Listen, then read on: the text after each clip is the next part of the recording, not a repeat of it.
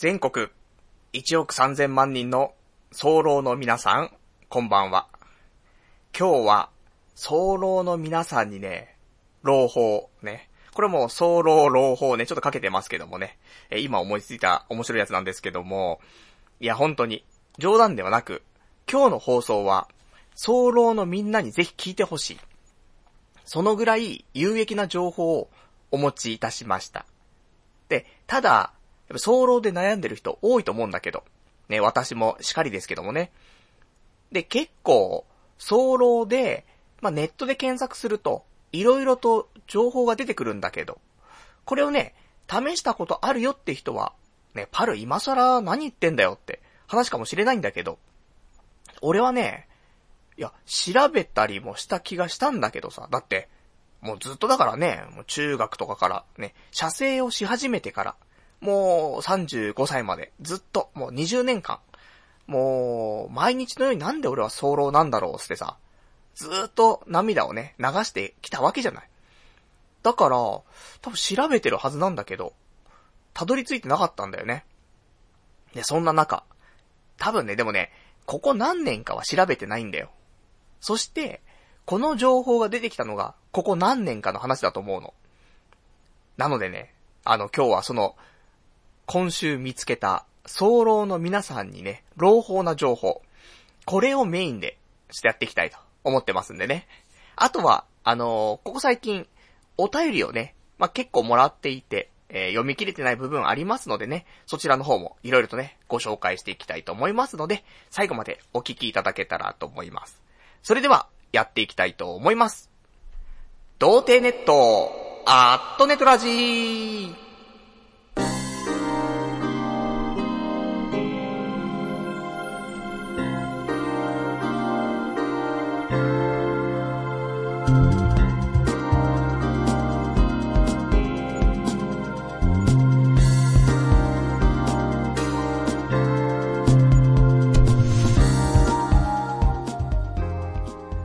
改めまして、童貞ネットアットネットラジ、パーソナリティのパルナイトです。こんばんは。まあ、そんなわけでね、今日は、早漏の方にね、えー、素敵な情報をお届けしたいという気持ちでね、やっぱりね、俺ここまで、ね、もう7年ちょっとラジオやってますけども、今日、この情報をみんなに伝えるために、やってきたんじゃなかろうかと。ね、そのぐらいの情報、そしてね、やっぱりこのラジオをやることで、俺は何をね、あの、得たいかというと、特に得たいものはないんですよ。ただ、聞いてくれてるみんな、ね、もうこんなわけわかんないのをさ、毎週毎週聞いてくれてるわけじゃない。そんな既得な皆さんに、なるべくだったらね、幸せになってほしいと思って、このね、もう大都会、池袋のコンクリートジャングル、パルナイトスタジオからね、お送りしてるわけですよ。それがようやく叶うと。なんで、今日でこのラジオが最終回になってしまっても、悔いは残らないというぐらいの素晴らしい情報ですよ。ハードル上げすぎてますけどもね。いや、そのぐらいね、俺もね、ちょっと衝撃を受けましてね。これだったらもしかして、早漏、ね、克服できるんじゃないかなとちょっと思いましたんで。ぜひね、あの、皆さんも、まあ、友達同士で喋る話じゃないかもしれないけど、俺早漏なんだとかね。俺しこったら30秒で行っちゃうんだとかね。そういう話する友達もね、中にはいると思いますよ。そんな友達に、ぜひちょっと教えてあげてください。え、まあ、今日ね、聞いた話を伝えるのでもいいし、今、ね、LINE でね、ちょっとピピッと、この URL 送ってさ、今から、ね、伝説のね、まあ、童貞じゃないのに童貞ネットと名乗っているね、天才ネットラジオパーソナリティが、早漏についてちょっと、教えてくれるよと。早漏界の救世主になるよって。そういう話をしてくれればね、マジかということで、ね、友達の方もさ、このラジオのリスナーになってくれるじゃないということで、ぜひそんなね、えー、周りへ、ね、ただそれを伝えると、あれ、お前、こんな童貞ネットなんていうラジオ聞いてんのみたいなね。そんな、明日からちょっと恥ずかしい目でね、見られますからね。ちょっと諸刃の剣ではありますけども、まあ、ぜひちょっと広めていってほしいなというところでございます。で、まあ私ね、そんな有益な情報もお話ししますけども、まあ他のね、雑談もさせていただきますのでね、まあ、何かあったら、ね、突っ込みたいことあったら、ね、あとはなんか伝えたいことあったら、お便りなんかもお待ちしてますのでね、えー、こちら送っていただけたらと思います。で、お便りに関しましては、掲示板かメールでお待ちしています。掲示板の場合は、童貞ネットとググっていただきまして、ホームページございますので、そちらのラジオ用スレその7というところにお便りいただきますか、あとはメール。メールアドレスは、ラジオアットマーク、童貞 .net、radio アットマーク、doutei.net こちらまでお待ちしております。で、リアルタイムであればね、掲示板で、事前にいただけるんであれば、メールでいただけたらと思いますと。いうことで。で、有益な情報、ね、早く聞きたいという人いると思いますけど、すいません。あのー、こういうね、素敵な情報っていうのは番組の後半でというね、そういうルールが、なんか世間にはね、あるみたいですのでね、えー、先にちょっと違う話を、ね、っていうかね、じゃあ事前に言っとかないといけないことがあって、その有益な情報をね、言いたいですよ。言いたいですけど、その前に、あるのよ。ね。順番ってものがね、世の中には存在するらしくて。なんで、そっからちょっと喋りたいと思うんですけども、ね。で、そんな、ね、あんまりみんなにとっては有益じゃない情報。これを喋ってる間に、ね、あのー、お友達にさ、LINE 送って教えてあげてくださいよ。あとは親戚一同ね、お父さんお母さんと。お父さんお母さん、僕は包茎で、しかも早漏で、しかも童貞なんですけどっていうね。だけど今日、生まれ変わります。ぜひ一緒にこのラジオを聴いてくださいってさ、家族間の LINE でね、送っていただければさ、とうとうかと、ね、なるじゃない。とうとうあいつも早漏が治るのかと、お父さんは知っていたぞと。深夜にね、みんなが寝静まってから夜中こっそり起きてエロビデオ見てたけども、あいつ、30秒で言ってたなって。お父さんなんとかしてあげたかったけど、そこってね、結構、思春期の息子にはね、言いづらいところだなって。お父さんずっと困ってたんだと。そこに、パル内藤さんっていう救世主が現れてくれたんだなってね。よかったなって。あとは、包茎、な、直すお金は、じゃあ今年の誕生日プレゼントだなってな。そういうのあるかもしんないから。なので、ぜひね、えー、友人、知人、ご家族、親戚一同ね、ちょっとお伝えいただきたいというところなんですけどもね。いいのよ、そんな話じゃないのよ、先にしたかった話は。先にしたい話は、えー、今日の、この放送環境についてちょっと補足をしたい部分がありましてね。あんまり興味ないぜっていう人もね、いると思いますけどもね。えー、一応これ言っとかないといけないところなんですけども、あの、最近ちょこちょこと、この配信環境を変えておりまして。で、先日、えー、まあ、オーディオキャプチャーみたいなやつを変えたんだよね。ヤマハの AG03 ってやつに。で、これはしっかり、あの、ちゃんと移行して、えー、まあ、うまく使わせていただいていると。いい機械です。ね。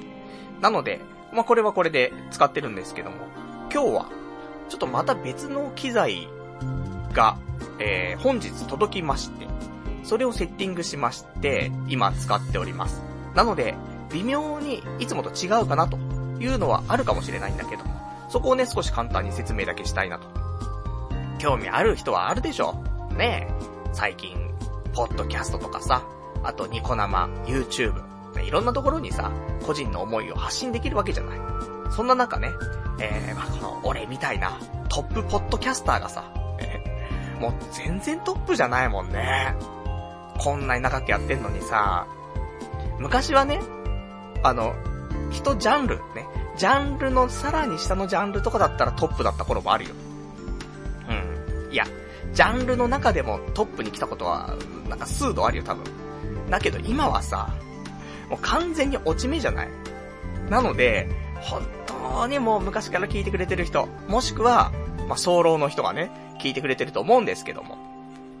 そんなね、えー、昔からずっと同じ機材使っていたんですけどもね、えー、少しずつ変えていこうと、よりね、高みを目指していきたいと思いまして。で、今日買ったものなんですが、あの、ちょっとね、ラジオっぽくというか、あの、今やってる環境、スタジオっぽくしたくてさ。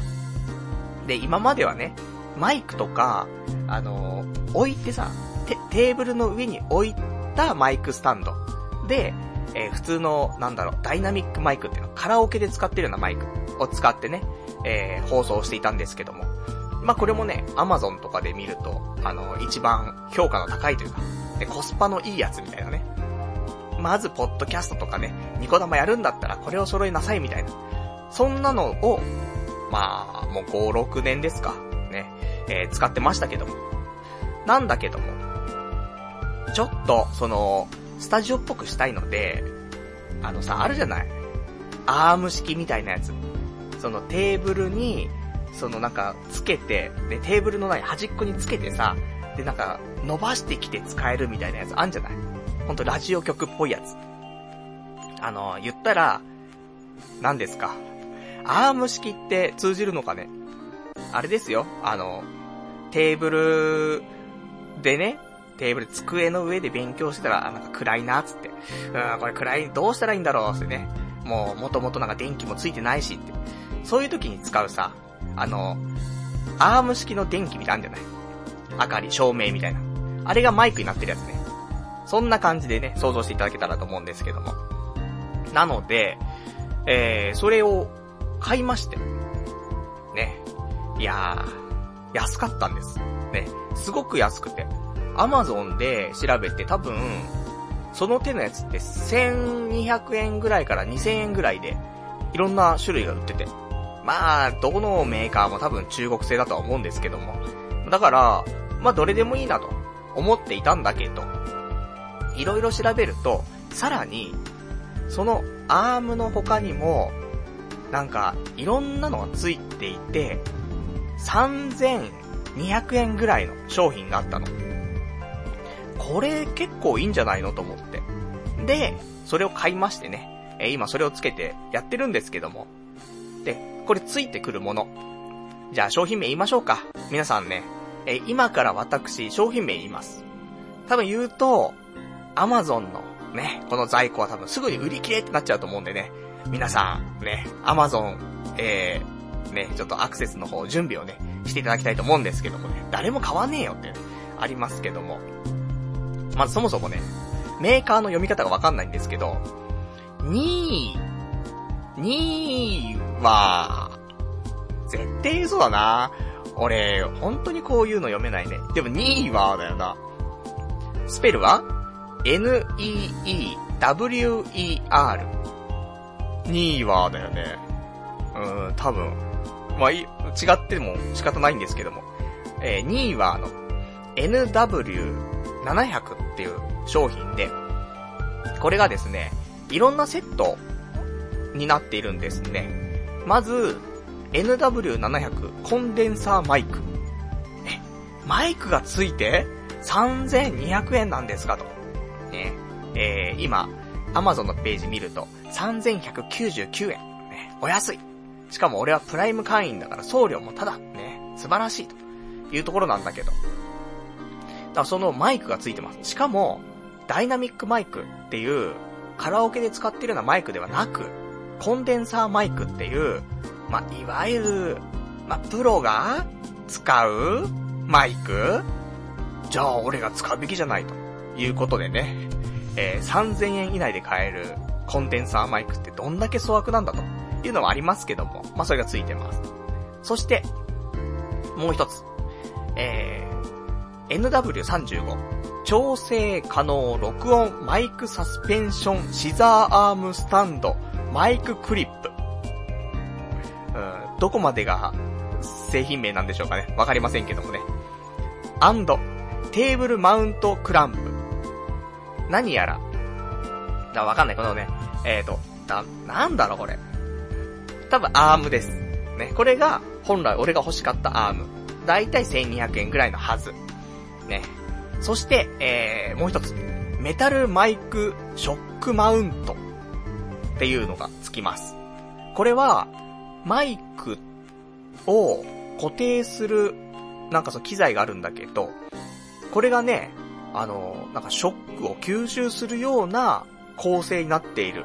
なんか素敵な、プロっぽい感じのね、仕様の。なんかそんなあるんですわ。それがメタルマ、メタルマイクショックマウントってやつね。で、あとは、ポップマイクフィルター、マイク、えー、マイクし、じゃ、ま、マスクシールド。あれあんじゃない？あのー、何？アーティストがさ、その、歌をさ、撮るときにさ、なんかもう目の前になんかその丸っこいさ、ストッキングみたいなの、あるじゃない？あれね。あと、ボール型、甲風、泡キャップ。これあの、司会の人がさ、ね、バラエティ番組見てるとさ、司会の人がマイク持ってさ、なんか、ね、アーティストの人にさ、タモリが持ってるやつよ。ね。タモさん持ってるやつ。で、なんかさ、あの、マイクの、ね、喋るところにさ、なんか、ふわふわしたのついてるじゃん、スポンジが。あれです。とか、あと、XLR、メスケーブルに対する 3.5mm、マレケーブルと。まあ、そのマイク用のケーブルですね。で、刺すのは、結構、あの、太めのやつなのかな ?3.5mm のやつ。あ普通か。わからんけども。まあ、そんなのがついてますと。全部ついて、ね、3199円。素晴らしいなと思って。で、ただ、普通コンデンサーマイクって、その3000円とかで買えないわけよ。やっぱ1万2万するものなの。なのに、そこに、ね、そういうアームがついたりとか、そのね、ストッキングみたいについたりとか、ストッキングついたらド変態なんだけども、ね、そういうのがいっぱいついてるから、まあ、どんなものなのかなということで買ってやってますけど、あのね、使ってみて分かったのは、まあ、多少やっぱし雑音が入る。そして、このコンデンサーマイク、あのマウスの音とか、カチカチって音がめっちゃ拾うのよ。なので、えー、来週はもうこのマイクの方はいつも通りのね、えー、もうカラオケマイクの方にね、直しますけどもね。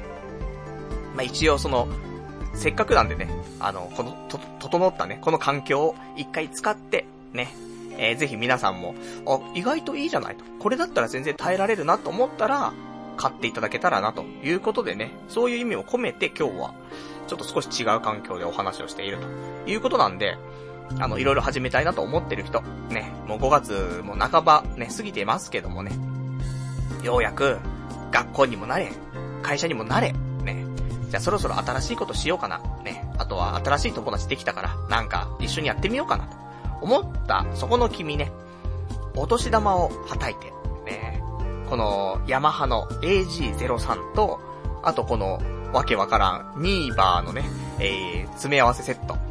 これを買うことで、まあ、合計で2万円ぐらいしちゃいますけども、これあったら、プロっぽく収録できますよ。ね。なんで、ちょっとお年玉をね、切り崩して、楽器を買うか。ね、だってギター買ったらさ、やっぱ2万ぐらいするじゃない？いろんなセット。一番安いので揃えてもさ。そう考えたら、いや、俺は楽器じゃねえと。俺は喋りだと。そういう人いたら、でも同じようなもんですから。まあぜひね、あの、素敵な環境を整うかなと思いますし。で、あのー、これ注意点なんだけども、これコンデンサーマイクってやつがさ、普通に、あのー、パソコンのマイク挿すところとかあるじゃないあそこに挿しても一応聞くは聞くんだけど、そもそもコンデンサーマイクって、あの、電源が別で必要になってくるような、そういうマイクなのよ。まあ、これ正しい表現かわかりませんけども。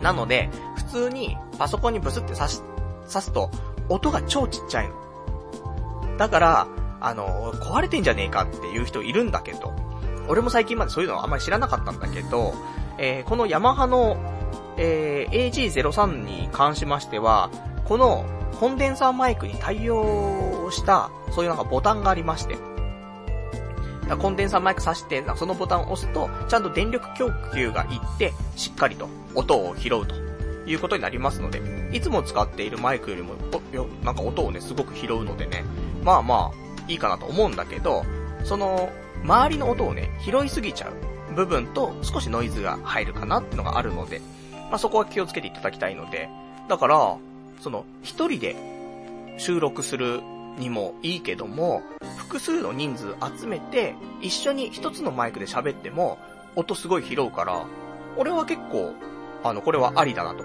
なんで、今後ね、えー、うちの、この、えー、素晴らしいスタジオに、スタジオってなんだよっていうね、静粛性部屋じゃねえかって話なんですけども。そこにね、人が来た時には、まあ、その時はこのマイクを使おうかなと。そしたらすごく、ね、あの、いい収録ができるんじゃないかしらと、と思ってますというところなので、なんで今日はね、ちょっと雑音が少し入るかもしんないっていうのと、あと、マウスが、さっき、そのね、俺もね、あの、いろんなホームページとかね、見ながら喋ったりもする時があるからさ、今もね、アマゾンのページ見たりとかしてるじゃない。ちょっとね、カチカチカチカチカチカチね、うるさいのよ。さっきテストで録音したらね、いや、こいつ超マウスカチカチするやつだなって、いうのバレちゃうからさ。あれと一緒よ。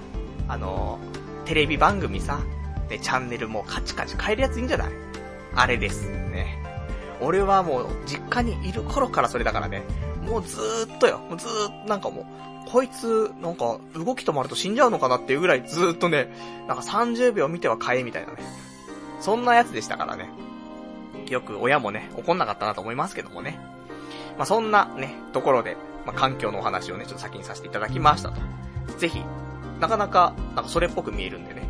あの、このパルナイトスタジオに関しては、先ほど、ツイッターの方でね、あの、画像の方も写真撮ってあげましたから、よかったらね、チェックしていただくと、お、なかなかええやんけと、なると思いますんでね。えー、まあ、その辺も、ちょっとね、おすすめかなと。雰囲気は楽しめるかなと思いますと。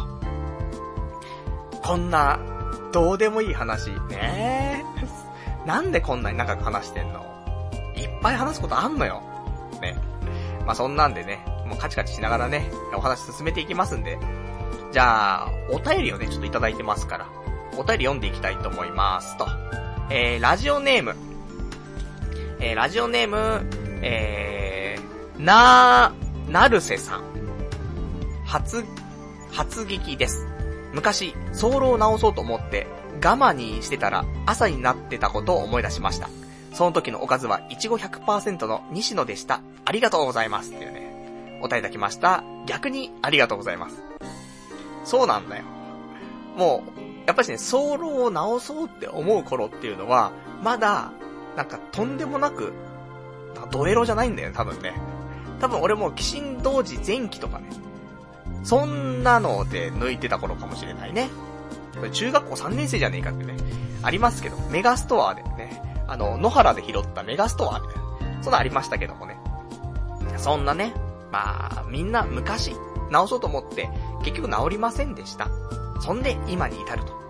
いうのがね、えー、あると思いますから。まあ、今日はね、えー、そんな今まで皆さんがね、もう苦労に苦労を重ねて、でも克服できなかった早漏っていうものをね、えー、ちょっと見つめ直すいい機会になると思いますんでね、最後までお聞きいただきたいというところでございますね。あとは、ラジオネーム377番さん。まず、早漏が悪という姿勢が気に食わねえ。AV 女優のほのかさんは、以前番組で、治療の男よりも早漏の男の方がいい。治療は疲れるし痛いって言ってたぞ。治療になれば幸せになれるっていう単純なもんじゃねえんだよ。おめえの周りにいる女子に聞いてみろよ。あ、無理か。かくいう私も早漏でね、ふふふというね、お便りいただきました。ありがとうございます。そうだね。そうなんだよ。女性サイドから言わせるとってのはもちろんあるの。で、まあ、これもね、もうこの AV 女優のほのかさんだけじゃないよ。俺が今まで聞いてきたね、何人じゃ、何人なんですかってありますけども。でも、ね、俺が今までリサーチしてきた中では、女性は治療よりも早漏の方がいいっていう。なぜか。先ほど言ってた、ね、ところもありますよ。疲れるとか、痛いとかあるかもしんないけど、それ以上に、早漏の方がいいのは、私で気持ちよくなってくれてるっていうのが実感できるっていうのよ。説得力ありますね、今日はね、なんかね。そうなんです。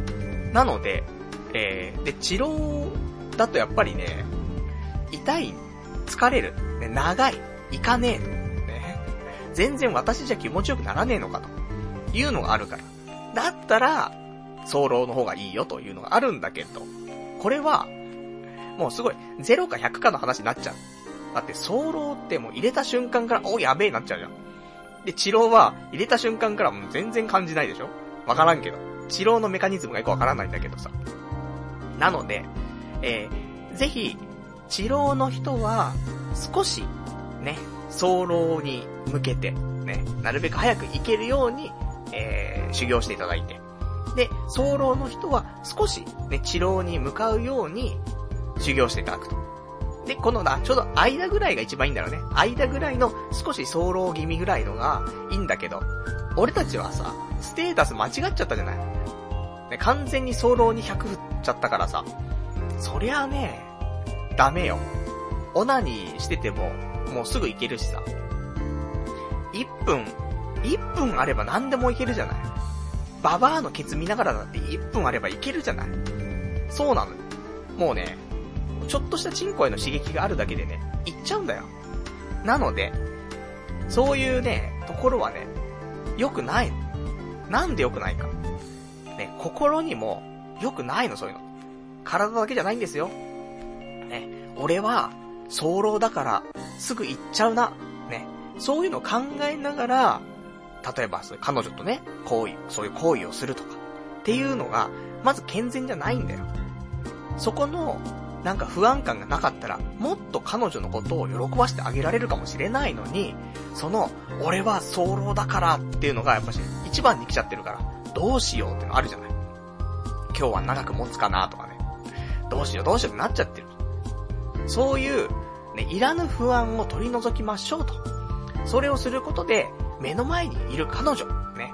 もう、いつもは目の前に彼女がいるのに、自分のチンポのことしか考えてないと。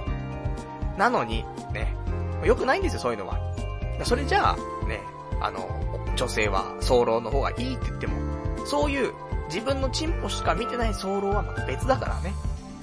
なので、えー、そういう不安を取り除いて、で、少し、ね、治療に向かいつつ、心の余裕ができて、さらに、ね、焦るからこその、さらに早漏が加速するってあるのよ。やっぱ心の問題だから、ここは。なので、えー、そういうところも解消して、で、えー、素晴らしい、ね、セックスライフ。まあ、彼女がいなければ、ソープに行きましょう。ね、ヘルスに行きましょうと。でもそこでも、ね、やっぱり、早漏だからなーってのあるじゃん、ちょっと。もっとお金払ってるし楽しみたいけど早漏だしなって。あるから、そこも、もしかしたら楽しめるようになるかもしれない。そして、オナニーも、ねえ、今日は、ね、素晴らしいエロい本を買ったから、これで今日堪能しながらね、抜くぞって思いつつも、結局ね、マン、ね、エロ漫画とか買ってさ、だいたい10話ぐらい入ってるすんじゃない？ね成人漫画とかさ。でもさ、ちゃんと最後まで見てからと思ったけど、いやもう3話目ぐらいでもう無理っつって。堪能できませんでした。また来週みたいな。なっちゃう。そういうのも解消できますと。いや、わかんない。できるかどうかわかりませんよ。ハードル上げるだけ上げちゃって。だけど、一つの兆しにはなる。と思う。なので、えー、そんな話をね、していきたいと思いますんでね。じゃあ、早漏の話、していきましょうか。ね、せっかくだから。じゃあ、皆さんお待たせいたしました。ね、今日のね、メインディッシュですけどもね、早いな。ところ、2時間ぐらいあんだ、いつもね。だけど、もう30分ぐらいでメインディッシュ食べちま、食べちまった方がね、いいかと思うんで、お話ししますけども。いや、やっぱしね、まあ、今日ずっと喋ってきましたけど、まあ私も、早漏で悩んでいたわけですよ。で、ふと、今週、早漏スペース、なんとか、みたいなね、なんか検索して、で、いろいろ調べたら、なんかたどり着いたページに、いろんなね、早漏の解消の方法書いてたいくつかあるよ。一つは、えー、手術をする。やだねーと思って。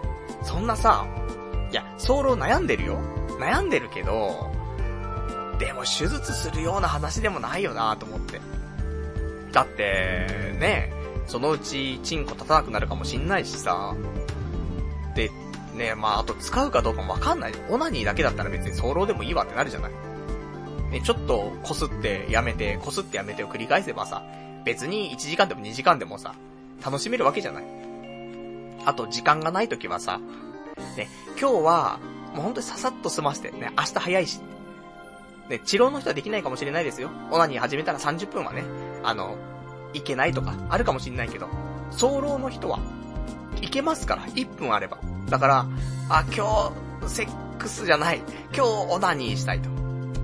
ね、いつもセックスはしたいんですよ。ね、できませんから。ね、オナニーで我慢してるわけですけども、今日はオナニーしたい。だけど、明日早いんだよね。もう寝なくちゃいけない。どうしよう。わかった。1分で済まそう。いうのあるじゃない。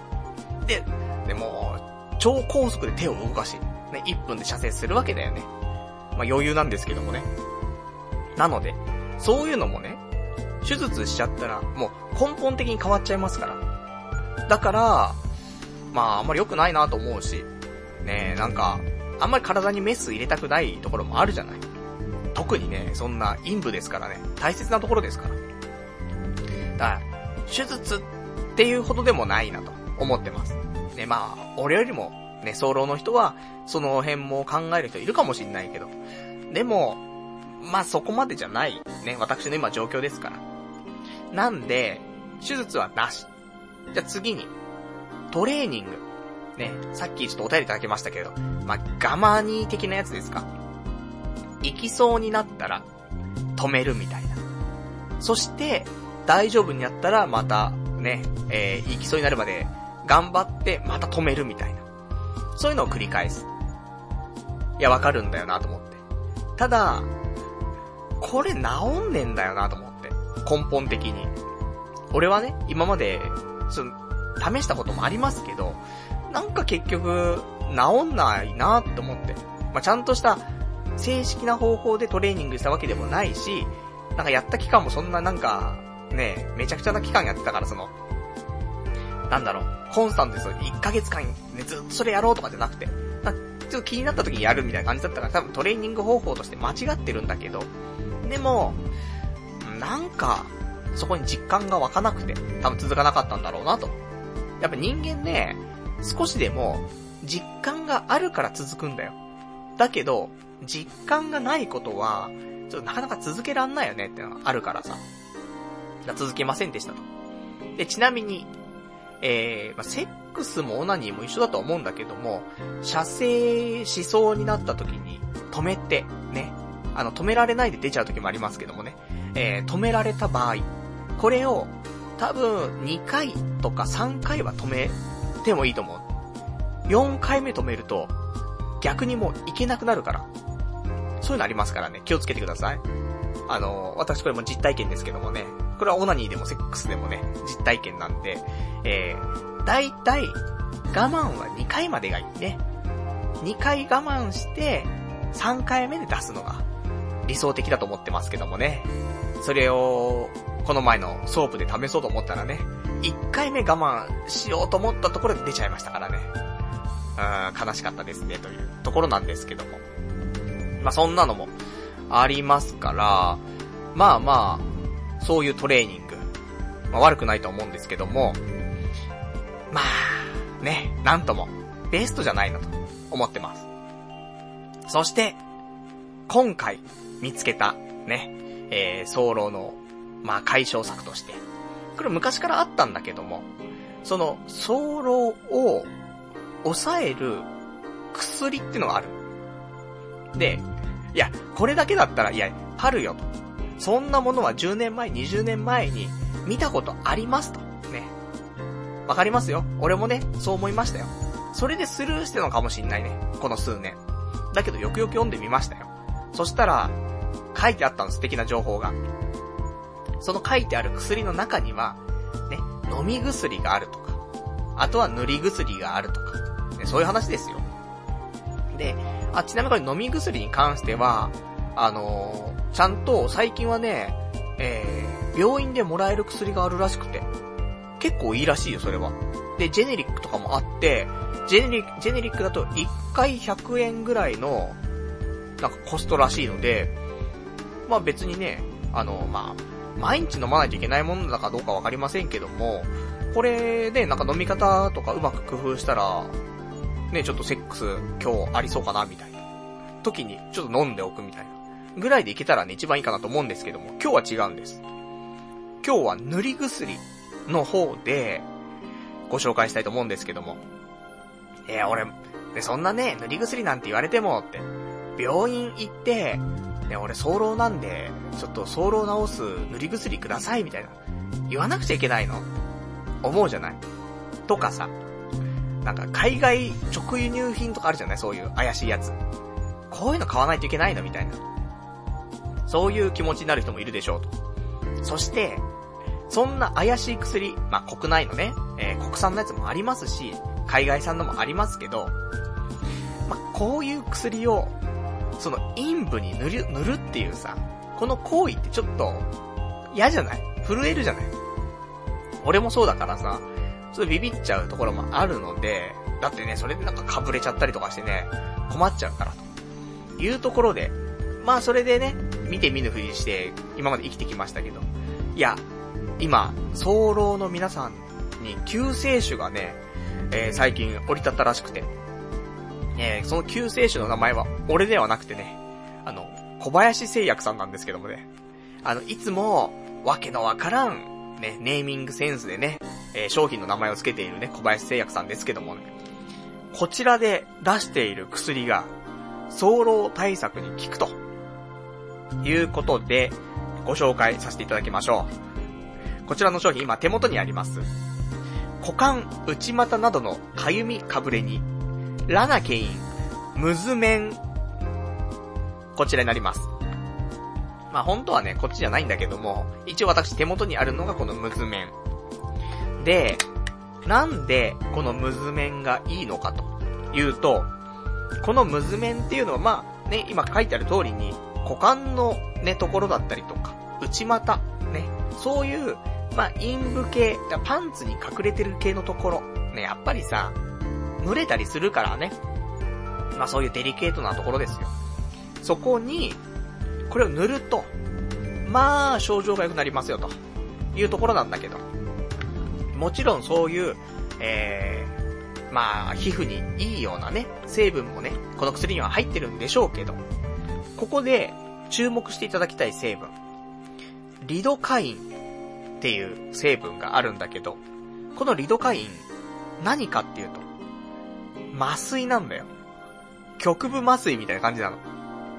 だから、これを塗るじゃない？塗ると、麻痺すんだよ、少し。っていうことが書いてあったの。ほんとか？ーと思って。で、えっと、いろいろと他のサイトも見たんだけど、えっとね、このムズメンっていうものよりも、ね、あの、よく CM やってるじゃない？あの、フェミニーナって。女性の、そういう陰部のね、あの、痒くなっちゃったりとかした時に、フェミニーナ軟膏みたいな。小林製薬みたいな。やってるじゃない？あっちの方がいいっていう話も、ネットで調べてあったの。で、えっ、ー、と、ムズメンに関しては、えっ、ー、と、こちらね、クリーム状なんだよね。染みないクリームタイプ。ね。えー、蒸れる汗の刺激。下着で擦れる。ね。なんそんなこと書いてありますけども、1秒でも早くみたいな。書いてありますけども。で、これはムズメン。ね、これはもうムズメン1種類しかないですよ。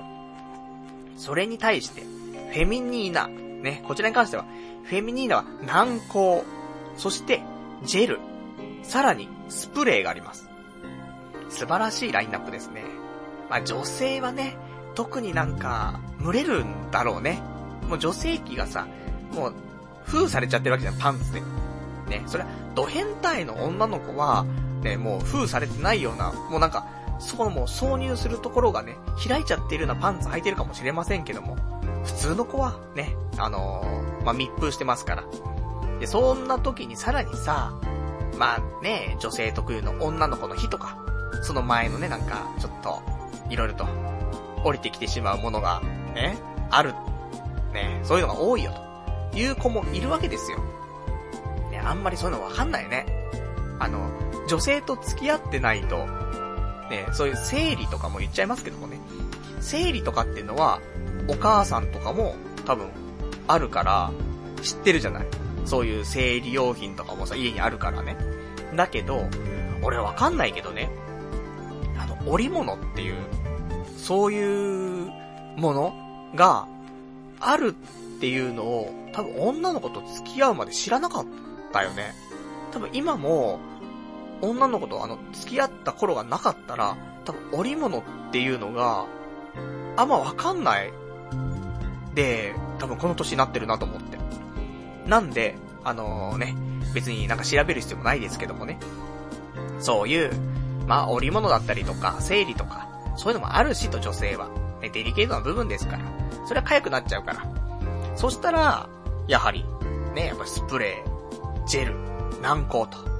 まあ、いろんなね、症状がありますから、うまく使い分けているんでしょうよと。で、その充実なラインナップのフェミニーナというところで。で、えー、一番いいのはフェミニーナの軟膏がいいらしいと聞いていたんですね。なので私、あのー、土曜日、ね、えー、まあ、休みがね、連休ありますから、土曜日ちょっと、まあ、外に出る用事があって、まあ、ちょっとね、久しぶりにちょっと焼肉をね、食べようという、ちょっと話が出てきましてね、その焼肉を食べに行くときに、いや、焼肉食ってる場合じゃねえと。俺はフェミニーナを買わねえといけねえんだというところでね、えー、それを買っていてね、少し集合に遅刻してしまったのもありましたけどもね。で、ドラッグストア行ってさ、探したんだよ。したら、いや、あるのよ。フェミニーナ軟膏置いてあるのよ。だけど、いや、俺男じゃん。男がさ、フェミニーナ軟膏を買うのってさ、結構、ね、激しいよねと思って。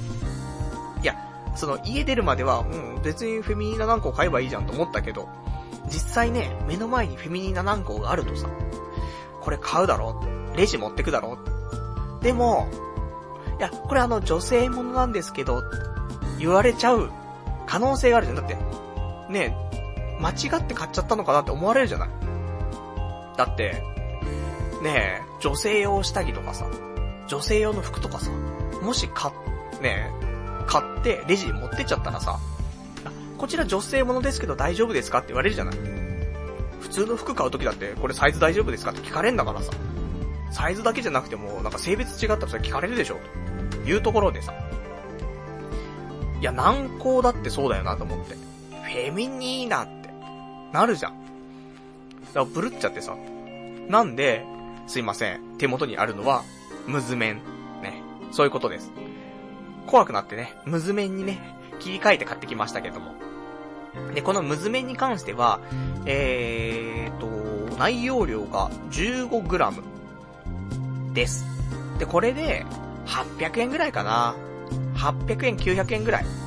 なんで、まあまあ、あの、どこで買ってもそこまで、ね、100円、200円ぐらいの誤差なので、まあ、見つけたら買ってしまうのが一つかなと思うんですけども。まあ、個人的には、ネット通販で、それでフェミニーナ軟膏を買うのがベストかなと思う。ただ、あんまり通販とか使わないんだとかね、受け取るのはめんどくせえとか、あとはなんか、ね、クレジットカードはないんですとか、いろいろあると思う理由は。そういう人は、ドラッグストアに行って、ムズメンを買うとよろしいというところなんだけど。じゃ、パルがね、そんだけ押すんだから、そりゃいいもんだったんでしょうよ、という話なんだけど。あのね、いや、実際に使ったのは、今日なんです。本当はね、ラジオがある日にね、オナニーするべきじゃないと思ったんだけど、そうするとさ、いや、オナニーすると、本当にラジオが面白くなくなるの。それも分かってんのこの何年もやってきて。だけど、今日はこのレビューしなくちゃいけないと。で、早漏のみんなをね、救いたいという、俺のこの救世主的なね、気持ちがさ、やっぱり先行してしまってね、え今日オナニーすることになったんですけども。まあ、昨日ね、その、焼肉行ってさ、で、その後、さらにね、あの、2軒目飲み行ってさ、結構飲んじゃったんだよね。で、飲んで飲んで、意外と酔っ払ってて。で、家帰ってきたら、うん、なんか、ね、体重いなーってなって。で、結局起きたら朝になってて、やべえやべえと。体焼肉くせえのになんかベッドでゴロゴロしちゃったと思ってさ、ベッドも焼肉くせえみたいになってるわけ。で、オナニーもしなかったからさ、じゃあ、今日やるしかねえなと思って。で、今日の昼間、ちょっとやりましたけどもね。えー、12時だか1時ぐらいにやりましたけどもね。まず、やり方として、ね、これは一般的なムズメンの使い方ではないですよ。本当は、痒かったら塗ってください。ただ、痒くないけども、早漏の皆さん、まあ、試す価値ありかなというところで、えー、ムズメンを、えー、まあ、ね、中のそのクリームなってますから、それ出して、で、指にでも出してね、それを、えー、一番、チンコで感じやすいところに塗ってください。で、基本的に、まあ、大体男だと、気筒周りがいいと思いますよ。ね、その、チンコの気筒の、その、仮部分。仮部分を、その、うまく塗ってあげるといい。まんべんなく。で、それ塗りますと。で、まあ、本当に、チンコどこでももう、ね、刺激が強くてしょうがねえってやつは、まあ、チンコ全体に塗ってあげてくださいよ。基本は、一番感じるところ、弱いところ。で、よくわかんない人はまあ一回全体に塗ってみると、あ、こんな感じかってわかると思うんで、まあ、チンコの竿より、竿の、まあ上、竿全部塗る必要ないからね。まあ、気筒近くの竿ぐらいから、ね。あとは全部気筒すべて塗ってしまってもいいかなと思うんだけど。で、塗った後、えー、30分ぐらい待ってください。そして、30分経った時に、えー、それを、まあ、洗い流してほしいんだけど、方法としては、まあ、普通に家のシャワーとかで洗い流す。ね。っていう方法か、あとは、ウェットティッシュで拭くっていう方法があります。でも俺思うんだけど、いやほんとシャワーの方がいいと思うんだけど、シャワーだとさ、またね、なんか靴下脱いで、ズボン脱いで、パンツ脱いで、で、シャワーで落として、そんでタオル出して、拭いて、みたいな。手間すぎるでしょ、と。思うので、個人的にはウェットティッシュがいいかなと思う。ね。これなんで流さなくちゃいけないかっていうと、まあ、いろんなのがあるんだけど、あの、まず、ベタついてます。なので、あんま良くないじゃん。例えば、ね、その薬塗った後で、じゃあ彼女とね、何かそういうよろし、よろしいことをすると。あの、そういう場合、いや、ちょっとパルナイトー君と、気筒周りがベトベトなんだけどってね、なるじゃない。ね恥ずかしいってなるじゃない。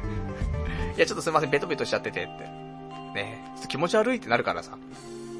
なので、えっ、ー、と、まあ、吹きたいなというのが、まあ、それもちろんあるんだけど、さらに、まあ、もし、そのね、相手の女の子が、加えてくれるとか、そういうことあった場合よ。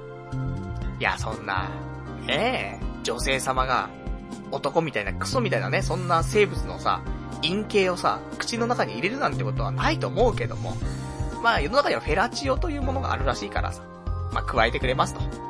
ね最近はもうなんか、一般的なサービスになってますね、というところでさ、もう、クロートも素人も、みんなね、もうチンコ加えて、チンコしゃぶってと。ね、そんな文化がね、根付いてますから。まあ、チンコは綺麗にしておきたい。というところありますからね。まあ、ベトベトだと恥ずかしいってのありますし、結局、じゃこれ、麻酔作用が入っている薬だから、女の子も、これを口に加えちゃった時には、口の中麻痺するんじゃないというのもあるし、あとは、本当にセックスするときに、えー、多分コンドームとかも、ベトベトしてると多分良くないと思うんだよ。ね、コンドームの避妊率とかって出るじゃない。その時に、いや、あれってちゃんと使えば100%よ。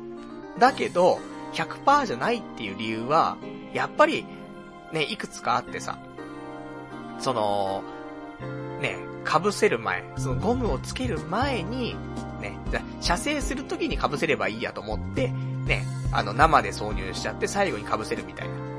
ね、そんなの、全然妊娠する可能性高いからね。だからそういうのだったりとか、ね、あとは途中で破けちゃったとか、ね、あとはちゃんと被さってなくて、中で出して、いや、ゴムしてるから大丈夫だろうと思ったら、なんかちょっと漏れちゃってたとか。いろいろありますけど。多分、チンコにクリーム塗ってる状態っていうのも、もしかしたら、なんかあまりよろしくないんじゃないかなと。いうのもありますし、あとは、いやわかんない、結婚していって、ね、子作り励んでますと。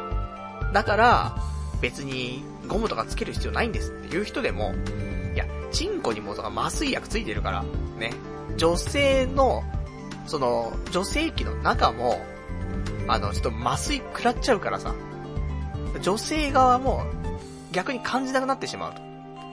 女性側は感じてほしいわけじゃん、俺たちは。ね、だって、女性の行く回数なんていうのはさ、わかんない。俺たちはよくわかんないけど、なんか無制限に行けそうな気がするじゃない？だけど男は一回行ったら回復するのにさ、ねえ、やっぱり1時間、1時間2時間くらいあるじゃない？早くてもさ、わかんないよ、これ人それぞれなんでしょうけども。ね、2発目すぐ行ける人もいるんでしょうけど。まあ、俺の、この統計を取ったところの一般的なところはやっぱ1時間、2時間ぐらいね、回復に時間を要するというのありますから。まあそういうのもありますから、まあ塗った状態でセックスするのは良くないなというところでね。なんで拭きましょうと。シャワーはめんどくさいから、まあウェットティッシュをね、基本的にはバッグには常備しておいて、だソープ行く時もそうよ。あのソープにね、予約の電話入れましたと。んで、じゃ何時からですねと。じゃあ、30分前ぐらいには薬をね、塗りましょうと。いうことだからさ。家の近くだったらいいよ。家の近くにソープがあるんだったら。なくてね、やっぱり少し遠出して1時間なりさ、かけて電車でね、行くような感じだったら、その先にはシャワーないからさ。嫌じゃない？わざわざそのためにさ、ね、カプセルホテルとかさ、あと銭湯とか行ってさ、洗い流すのもあれだから、普通にトイレでね、30分前に塗り塗りして、で、えー、ソープ行く直前にね、またトイレ行ってさ、で、トイレのところで、ウェットティッシュでさ、ね、あの、大、ね、あいつ、大するみたいだぜ、つってね。そんなからかいはね、小学生じゃないとないんでね、別にどこでもパチンコ屋でも入ってさ、で、台の方に入ってさ、で、チンコ出して、で、拭いたらいいと思いますけども。で、拭けばいいじゃない。で、そうしたら結構、現実的にも使いやすいかなと。いうところで。で、私もね、え今言ったように、えー、30分間、ね、塗ってから30分、我慢して、で、えー、ウェットティッシュ、で、拭きまして。で、えー、その時は、その時はっていうか、拭く前まで、30分経った時点では、あー、なんか、こんな感じかーと思って。んで、拭くじゃん。拭いた時に、言葉が出たよね。マジかっつって。もうね、感覚ないよ。その、いや、あるのよ。気持ちあるんだけど、いや、こんなに、その、感覚が薄くなるのかっていうぐらい、麻痺してんのよ。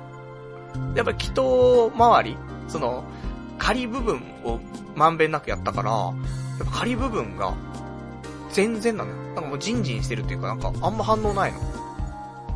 だから、こんなに効くのかと思って。だこの成分、えー、リドカイン、すげえなーと思って。やっぱさ、陰部の痒いところってさ、ずっと痒いじゃないしかもずっと蒸れてるようなところだからさ。だから、これで麻痺させないと、まあ、書いちゃったりするんだろうね、ということを考えると、まあ、そりゃ麻酔薬みたいなちょっと入った方がいいんだろうけど、で、あと、チンコみたいなところってさ、本当に一番、なんだろう、皮膚として弱いところだから、で、吸収しやすいじゃない？ケツの穴とかさ、ね、チンコとか。だからなおさらなのかなと思うんだけど。すんげえ麻痺してさ、ま、触ってる感じはあるんだけど、やっぱし、やっぱり麻痺してるなーってわかる。ぐらいで、いや、ほんとマジかって言っちゃうぐらい、びっくりしてさ、いや、こんなに効くんだなと思って。で、それで、じゃあオナニーしてみようと。いうところでオナニーしたんですけども、やっぱりその、あんま感じない、その、麻痺してる感じがするから、そんなに、その、なんだろう、すぐ行かない感じはする。けど、とはいえ早漏だから、もう少し全体塗っていた方がいいのかなと思った、少し。その、重点的にね、その仮部分やったけども、やっぱりチンコしごくとさ、まあ、竿自体も、やっぱ反応するし、ね、そういうのもいっぱいあるから、なんで、まあ、全体にした方がいいのかもしんないんだけど、逆に全体だと、なんかチンコがここに存在してるかしてないかがわかんなくなっちゃう気もするから、ちょっとそのバランスはみんな、なんかね、本番とか使う前に、あの、オナニーするときに試していただきたいなと思うんですけども。だそんなんで。で、あのー、今日のそのおかずなんですけども、おかずは、えー、私、前々から言っていました、武田博光先生のシスターブリーダー。これがね、あの、ちょうど、えー、今日お話ししたマイクとかさ、その、スタンドアームとかと一緒に、武田博光先生の作品もね、届きましたから。じゃあこれだというところでね、えー、それで、オナニーしたんですけども。あの、これはね、わかんない。これ一回しかまだオナニーしてないからわかんないけど、いや、もちろん麻痺してるから行きにくいってのある。けど、じゃあ、もういいやと。行こうって決めるじゃない。で、フィニッシュ的な、えー、感じで、チンコをしごくのね、取り組むわけじゃない。その時に、いつもだったら、いや、もう行きそうっていうのあるじゃん。もう行きそうで、うーってな、なるじゃん。もうあといつでも行ける状態。この、いつでも行けるっていうところが、結構続け、続けられる。これわかるかな？これね、早漏の人は、そこの感覚はないんだよ。早漏は、あ、いや、行きそうってなったら、すぐに行っちゃう。で、ちょっと行きそうになってから我慢しても、ほんともうすぐ行っちゃうと思う。だけど、この行きそうってなった時、その間ずっとしごいてても、いや、ちょっと我慢しようと思ったら、行きそうになってる状態を維持できんの。これがすっごいなと思って。だから、もしかしたらよ、これやってないからわかんないけど、その、ね、いつもその、ガマニーっていうやつがさ、行きそうになる前に直前に止めんのよ。じゃないと、行きそうになっちゃったら、行っちゃうからさ。な、なんだけど、行きそうってなった時でも、そっから、行かないようにもしかしたらできるかもしんないわ。これわかるかな？もう、もう出る瞬間ってあるじゃないうーってなってる。うーってなってるじゃないなんでうー言ってんだよ、35にもなって。ね深夜に。だけど、このうーなってる時に、これ、本当はもう出すっていう選択肢が今までなかったけど、こっから抑え込むっていうことができそうだよ。ちょっと試してみるね、またね。近いうちに。あの、ムズメン意外とね、えっ、ー、と、15g で、15回ぐらい使えんじゃないかな。1回に対して 1g ぐらいしか使わないから。いや、そう考えたらコスパもいいしさ、ね、1回100円もしないでしょで、ただこれ気をつけていただきたいのはいくつかあるんだけど、あのー、やっぱこれ自己責任なんだよね。本当の使用の仕方と違うからさ、それで、もし ED になっちゃいましたとか、言われても、そりゃあもう小林製薬も俺も知らないからさ、ね、それも自己責任でお願いしますってなっちゃうんだけど。でもまあ、言っても、陰部につけるための薬だから、気筒とかに塗っても、それに対してのなんか、ね、反応とかって部分では問題ないかなと思うから、まあ、塗るものとしては、一番安全なものかなと思うけど、ただそういう麻痺しちゃって、だ例えば立ちにくい人とか、立ちにくくて早漏の人とかっていると思うんだけど、その人は多分使わない方がいいかもしれない。だけど、立ちやすくてさらに行きやすい人は、まあ、使ってみてもいいかなって思います。あとは、これ、結構麻痺するから、実際に、セックスすると、挿入するっていう時に、あの、感覚がなくなってて、自分のチンコが立ってんだか立ってないんだかわかんないと。いうことがあるらしい。で、なので、いつもだったらフル勃起、まあ、100%の力かもしれないけど、なんか、中途半端な60とか、そのぐらいのパワーで半勃起してる感じになってるみたいな。そういうのになっちゃう人もいるんで、その、チンコの立ち方も、いくつかパターンあると思うんだけど、想像、いろんなエロい妄想をして、そのエロいのがね、脳内にすごい来ちゃって、で、それでチンコ反応するってタイプと、あとは、チンコ自体の刺激で、それでチンコが反応するってタイプいると思うんだけど。まあ大体のね、早漏の皆さん両方持ち合わせてるからこそ早漏だと思うんだけど。だこれが、チンコの刺激で勃起するタイプの人は、これ塗っちゃうと刺激が本当になくなってし薄れてしまうんで、あの、中折れ状態とかになると思いますんで、そういう人はあんまり使わない方がいいかもしれないねと。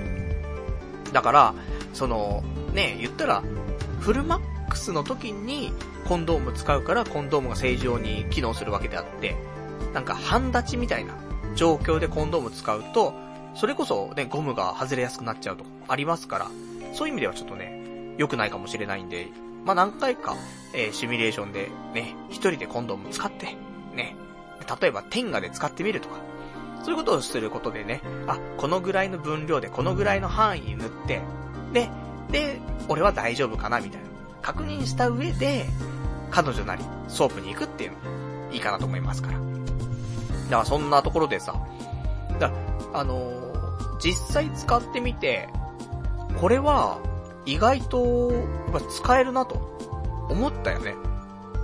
で、これのやっぱ一番いい効果は、いや、その肉体的に生きにくくなるってのもあるけど、やっぱりセックスとか、そういう行為をするときに、俺は、もう別にそういう早く出るとかっていうのを、あんま気にしなくてもいいんだっていう気持ちで臨めるっていうのは、結構でかいんじゃないかなと。まあ、思うんだよね。その、早漏っていう部分を気にしちゃって、女の子に積極的にいけないっていう人も少なからずいると思うんだよ。ね、だから、やっぱし、男と女だからさ、で、大人だったらさ、付き合ったりとかしたらそういう行為がね、先には待ってるわけじゃない。でも、ね、付き合ったらそういう行為があるからっていうことで、なかなか付き合うのを躊躇しちゃうっていう人もね、いるんだよ、た、中には。俺はそんなこと思ってないけども、まあ、なかなか付き、付き合えないでね、えー、こんな年になってしまいましたけどもね。ね、全然付き合えない。ね、まあいいや、その話は後でしましょう。ね。でも、ね、まあ童貞じゃないですし、昔彼女いたことありますけどもね。まあなかなかそういう機会にね、恵まれない、そんな人生を送ってますけども、やはりその辺は、ね、こういう心の問題もありますからね。やっぱりこの体の問題もあります、心のね、問題もありますというところで、少しずつ、なんか自信が持てればさ、また積極的になれるのかなと思いますから、ぜひ、こちらを、ま、活用いただきまして、ね、実験していただくといいかなというところなんだけど、このムズメン、クリームタイプということで、結構塗りにくい。うん、そのね、なんだ、なんか、広がりにくいんで、このクリームが、つけたら。なので、やはり、えっ、ー、と、フェミニーナの軟膏がいいよ。多分ね、使ってみないとわかんないけど。まあ、これは近いうちに Amazon で買いましょう。そんでまたレビューしますけど。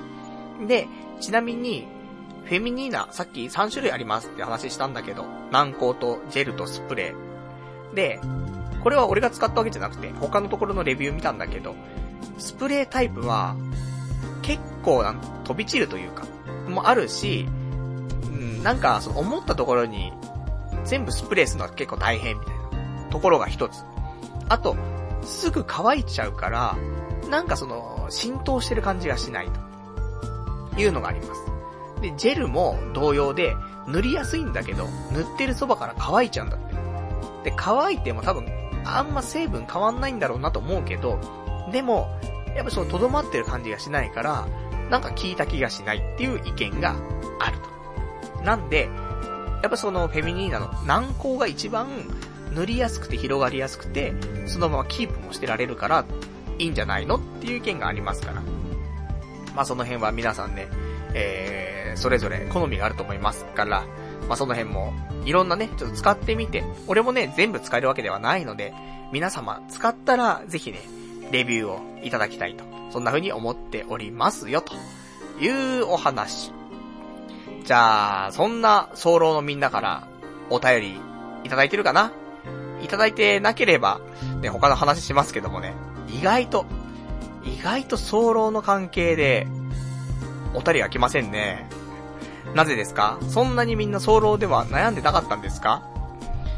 おかしいだろう。大体このラジオ聞いてる人、早漏なんじゃないかと思ってたんだけど。ね、そうではなかったみたいですね。最初にお便りいただいた方はね、早漏だったみたいですけどもね。その他の人はあんまり早漏ではないという悲しいね。おかしいな、俺はもうみんなに共感ね、してもらいつつ、さらに、お、救世主だってなるつもりだったんですけどもね。まあ、ね、生放送聞いてるような人はさ、早漏じゃないかもしれませんね。でも、ポッドキャスト聞いてる人は早漏でしょ。ね、来週のお便りが楽しみですと。ね。ただ来週も早漏早漏早漏と。そんなお便りばかりだとね、もうそれもちょっと嫌になってしまうので、まあまあ、あの、そこそこでいいんでね。あの、もし、まあ、使ったことあるよとか、あとはこのね、ラジオ聞いて、使ってみようかなって、ね、使ってみましたとか、そういうね、お便りとかね、いただけたら嬉しいかなと。そんな風に思っておりますよと。まあ、そんな感じかな。ね。じゃあ、あと他のお話、ちょっとしようかしら。え今週他のお話なんですけども、そうだね、あ、今週、えー、久しぶりに電子書籍を買いましてね。何を買ったかというと、万画太郎先生の珍遊記を買いまして。なんか職場でさ、よく話してるね、同僚がいるんだけど、その人が、まあ、万画太郎先生のこと好きだったりとかしてさ。ね、そんなんで、そんな話をしてた時に、いや、俺、珍遊記すごい好きだったんだけど、いや、最後まで見てないんだよなって思って、じゃあいい機会だからと思って、ちょっと調べたら、なんか新装版ってやつで、4巻なのかな？出てて、それで完結してたの。で、たまたま、その電子書籍のね、サイトの方で少し安いタイミングがあったから、ちょっと買ってみようかなと思って。で、1、2、3、4巻、新装版買ったんだけど、俺多分、実家にた、置いてあると思うんだけど、珍遊記。1巻は絶対あるのよ。もう1巻はめっちゃ読んでたんだよね。だそれは覚えてんだけど。2巻って、あんま覚えてなくて。で、3巻4巻は確実に読んでないのよ。だから、いや、どうかなとか思って。で、真相版読んだんだけど。いや、1巻に関しては大体そうよ。うん、記憶正しいわと思って。いや、面白いなと思って。なんだけど、2巻とか言ったら、あ、あれ、こんなんだったっけ？みたいな。で、3巻4巻に至っては、いや、全く知らねえけど、なんだこれみたいな。なってるわけ。こんなんだったんだ、漫画太郎のこの珍遊記ってやつはと思ってさ。で、そんなんで読み終わったの、さっき。ね。もうほんとラジオ始まる30分1時間前ぐらい読み終わったんだけど。いや、こんな感じだったかと思って。だ、一巻だけ読ん、ずーっと読んでたから、あんな感じの、なんかもう、新しかったんだよ。あの時代、20年前ぐらいに、20年前、25年前わかんないけど、そのぐらいの時に、あの漫画出た時に、衝撃だったんだよね。だって、みんな、ドラゴンボールとかさ、スラムダンクとか、悠々白書とか言ってる時に、漫画太郎の、あの汚ねえで、あれ汚くないんで全然ね。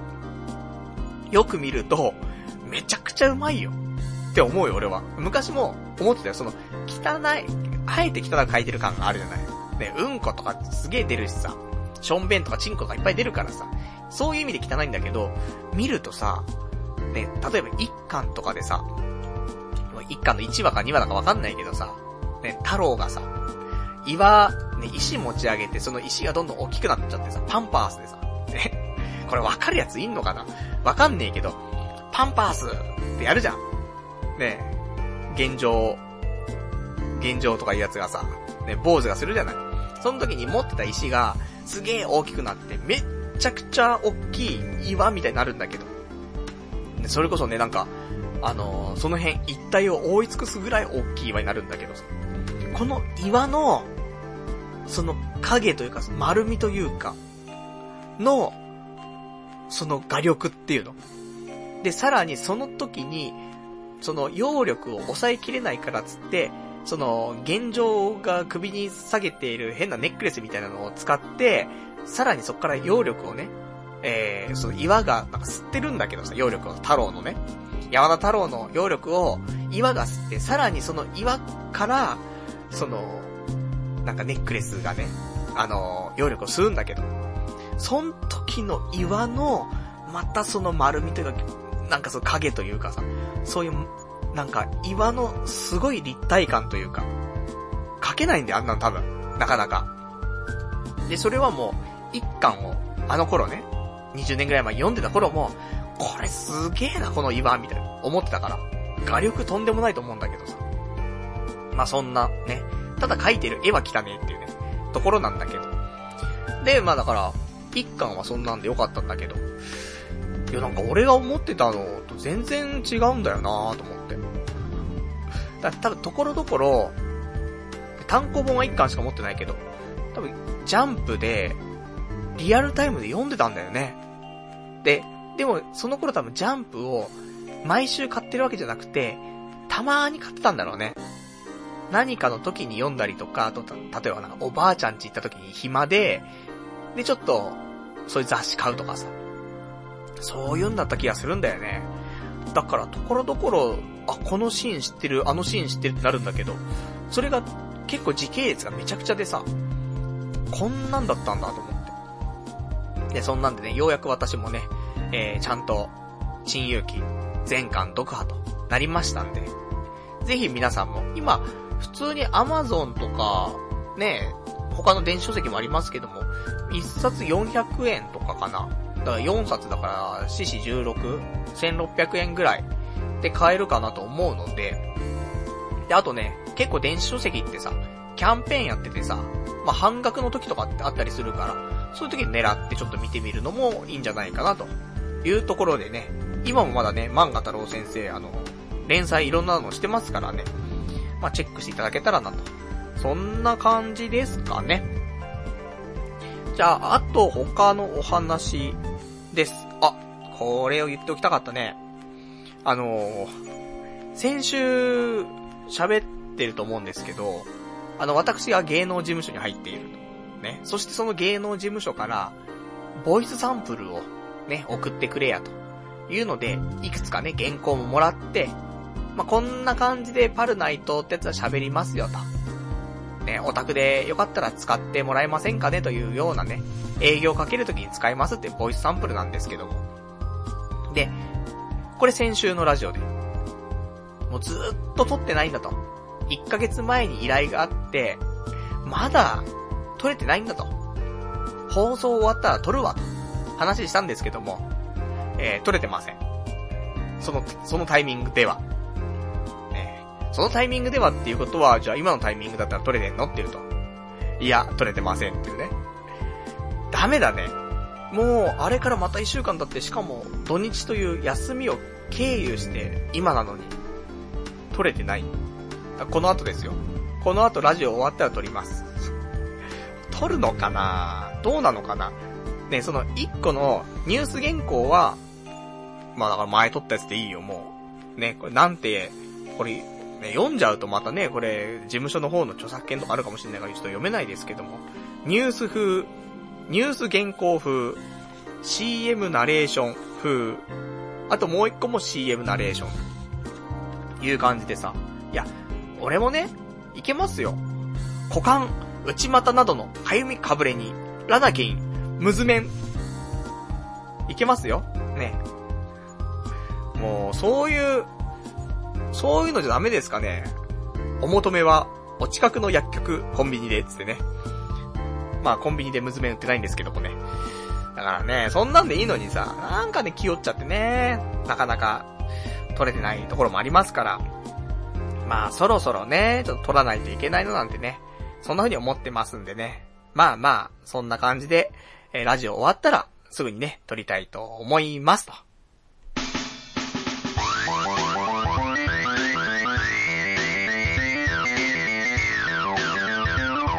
童貞ネットアットネトラジそれではね、お時間ほどときましたから、お別れのコーナーしていきたいと思います。お別れのコーナーは、まあ今日喋れなかったこととかね、あとはご紹介できてなかったお便りなんかをね、つらつらと、えー、やっていきたいと思うんですけども、今日他、喋りたかったこと、ね、えー、そうだね、他喋りたかったこととしては、あの、ちょっと思ったんだけど、あのさ、どっかお店とか行くじゃん。お店行くときに、例えばよ、あの、じゃあいいや、普通のラーメン屋とかでもいいよ。で、ラーメン屋で、あの、雑誌を見てきましたとかって、あるじゃんで、あ、そうなんですね。あ、ありがとうございます。みたいな。そういう流れって多分あると思うのよ。ね、東京一週間見てきました、みたいな。ね、まだあるんですか？東京一週間ってわかりませんけどもね。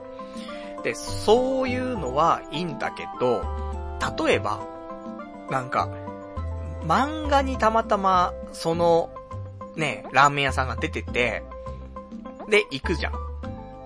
で、何々っていう漫画見てきましたみたいな。お、おうみたいになるじゃん。で、漫画はまだそんなもんだけど、例えばアニメとかだとさ、アニメ見てきましたみたいな。ああ、ああ、そうなんすねみたいな。なんだろこれみたいな。気持ち悪い人来たーみたいな。なるじゃん。この差ってなんだろうなと思って。雑誌はいいのかと。なんで漫画とかアニメだとなんか気持ち悪い感じなんだろうなって。そんなことさっきちょっと思いましてね。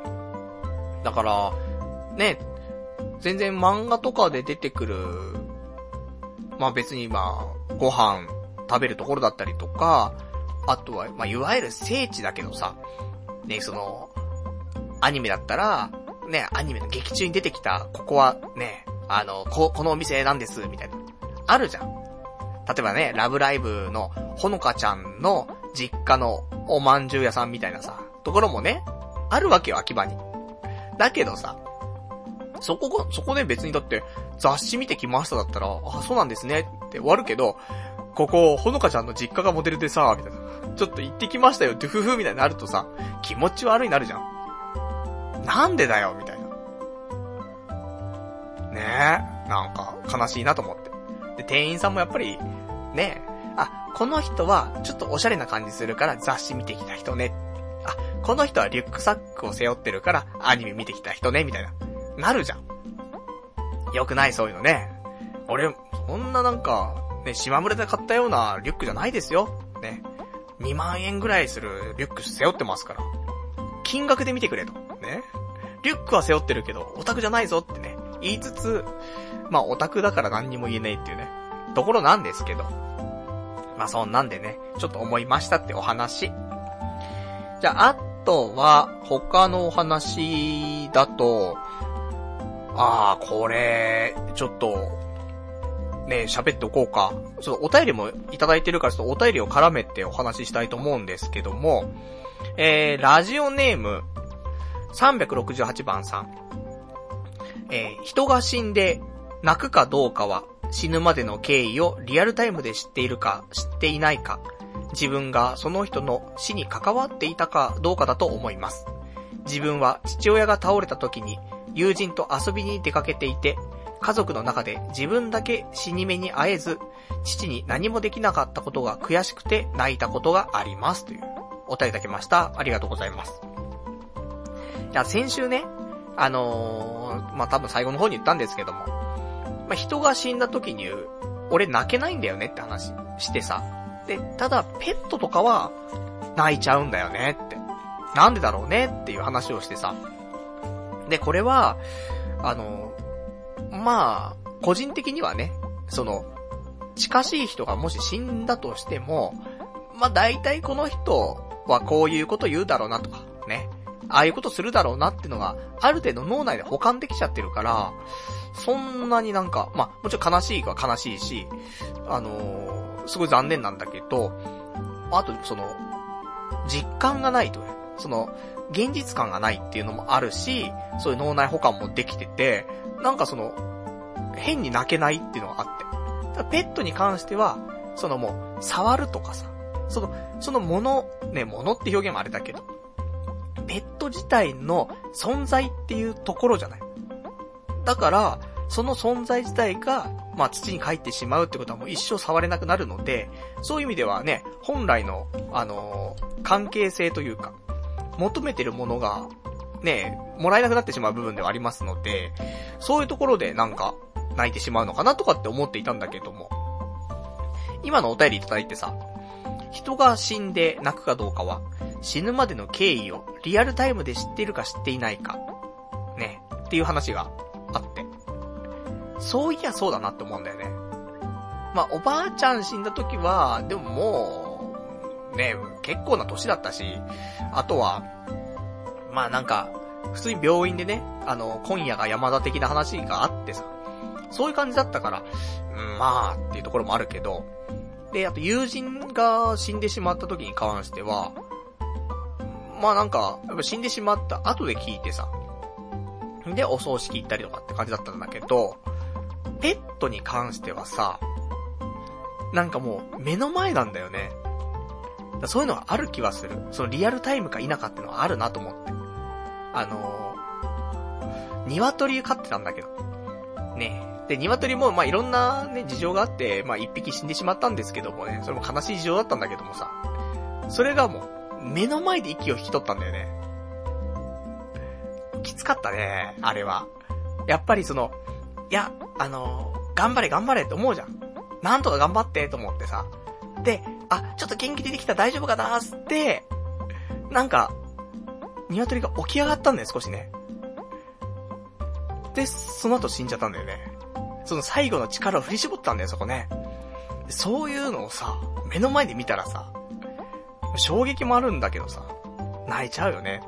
って思うし、あと、昔飼っていた文鳥が死んだ時は多分、学校行く時に気がつかなかったんだ。その辺後悔もあるんだよね、多分ね。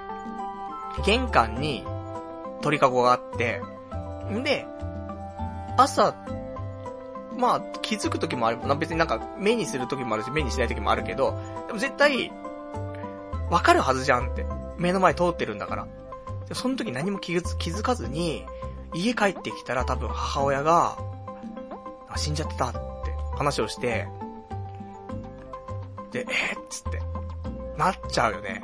しかも、なんか、ほんと飼い主の怠慢だからあれなんだけどさ、まあ、人間サイドに問題があったよねって。あげてた餌がさ、いや、餌いっぱい入ってるから平気だろって思ってた。水とかいつも書いてるからさ。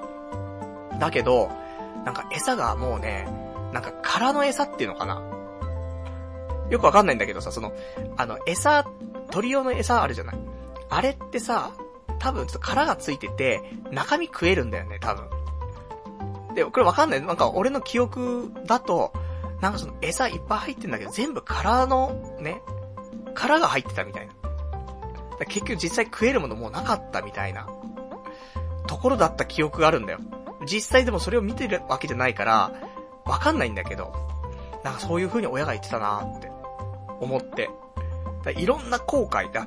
後悔があるかないかか。ね、お便りいただいた、ね、ラジオネーム368番さんも、父親が倒れた時に、友人と出かけてて、家族の中で自分だけ死に目に会えず何もできなかったっていうことが悔しくて泣いたっていうところで後悔なのかなだから、おばあちゃんとかに関しては別に後悔ないもんね。すごい、あの、良くしてもらって、で、おばあちゃん家行くとやっぱりね、いろいろ遊んでくれてさ、だから、ね、良かったし。で、友達に関しても、まあ、後悔はないもんね。まあ、会えてる間は、すごい楽しくやってたし、もう、ね、結構、あんまり会わなくなってしまってはいたんだけど、その時ね、その友人は。でも、いつ会っても、なんか、昨日まで遊んでたかのように多分また会えるから、そういう意味ではやり残してたことはないんだ、言うほど。だけど、ペットに関しては、やっぱり、後悔なんだよね。うん。だまあ、目の前でリアルタイムで感じてるのもあるし、あとは、ね、こっちがもうちょっと落ち度がなければ、全然平気だったんだろうなとか、なんで朝気づかなかったんだろうなとか、そういうところ。飼ってた鳥、文鳥でさ、その、鶏の他にね、飼ってた文鳥なんだけどさ、文鳥死んだ後に限ってさ、音楽の授業で文鳥の歌を歌うんでなんか知んねえけど、やめろよと思って。もう泣いちゃうよと思ってさ、ね、俺も小学校4年生ぐらいだからさ、4、5年生よ。もう涙もろいよ、そんなね、子供なんて。だからもう、やめてくれと思うよ。もう、涙こらえるの精一杯だったよ、音楽の授業ね、その時ね。本当に。まあ、そんなんがありましてね。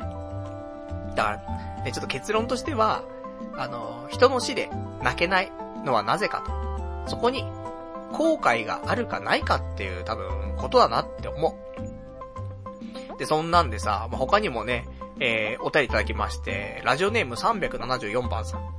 人の死で泣ける泣けないの件で、自分もその感じなのですが、おそらく自分の今の生活にどれだけ絡んでいるかに、よるのかなと。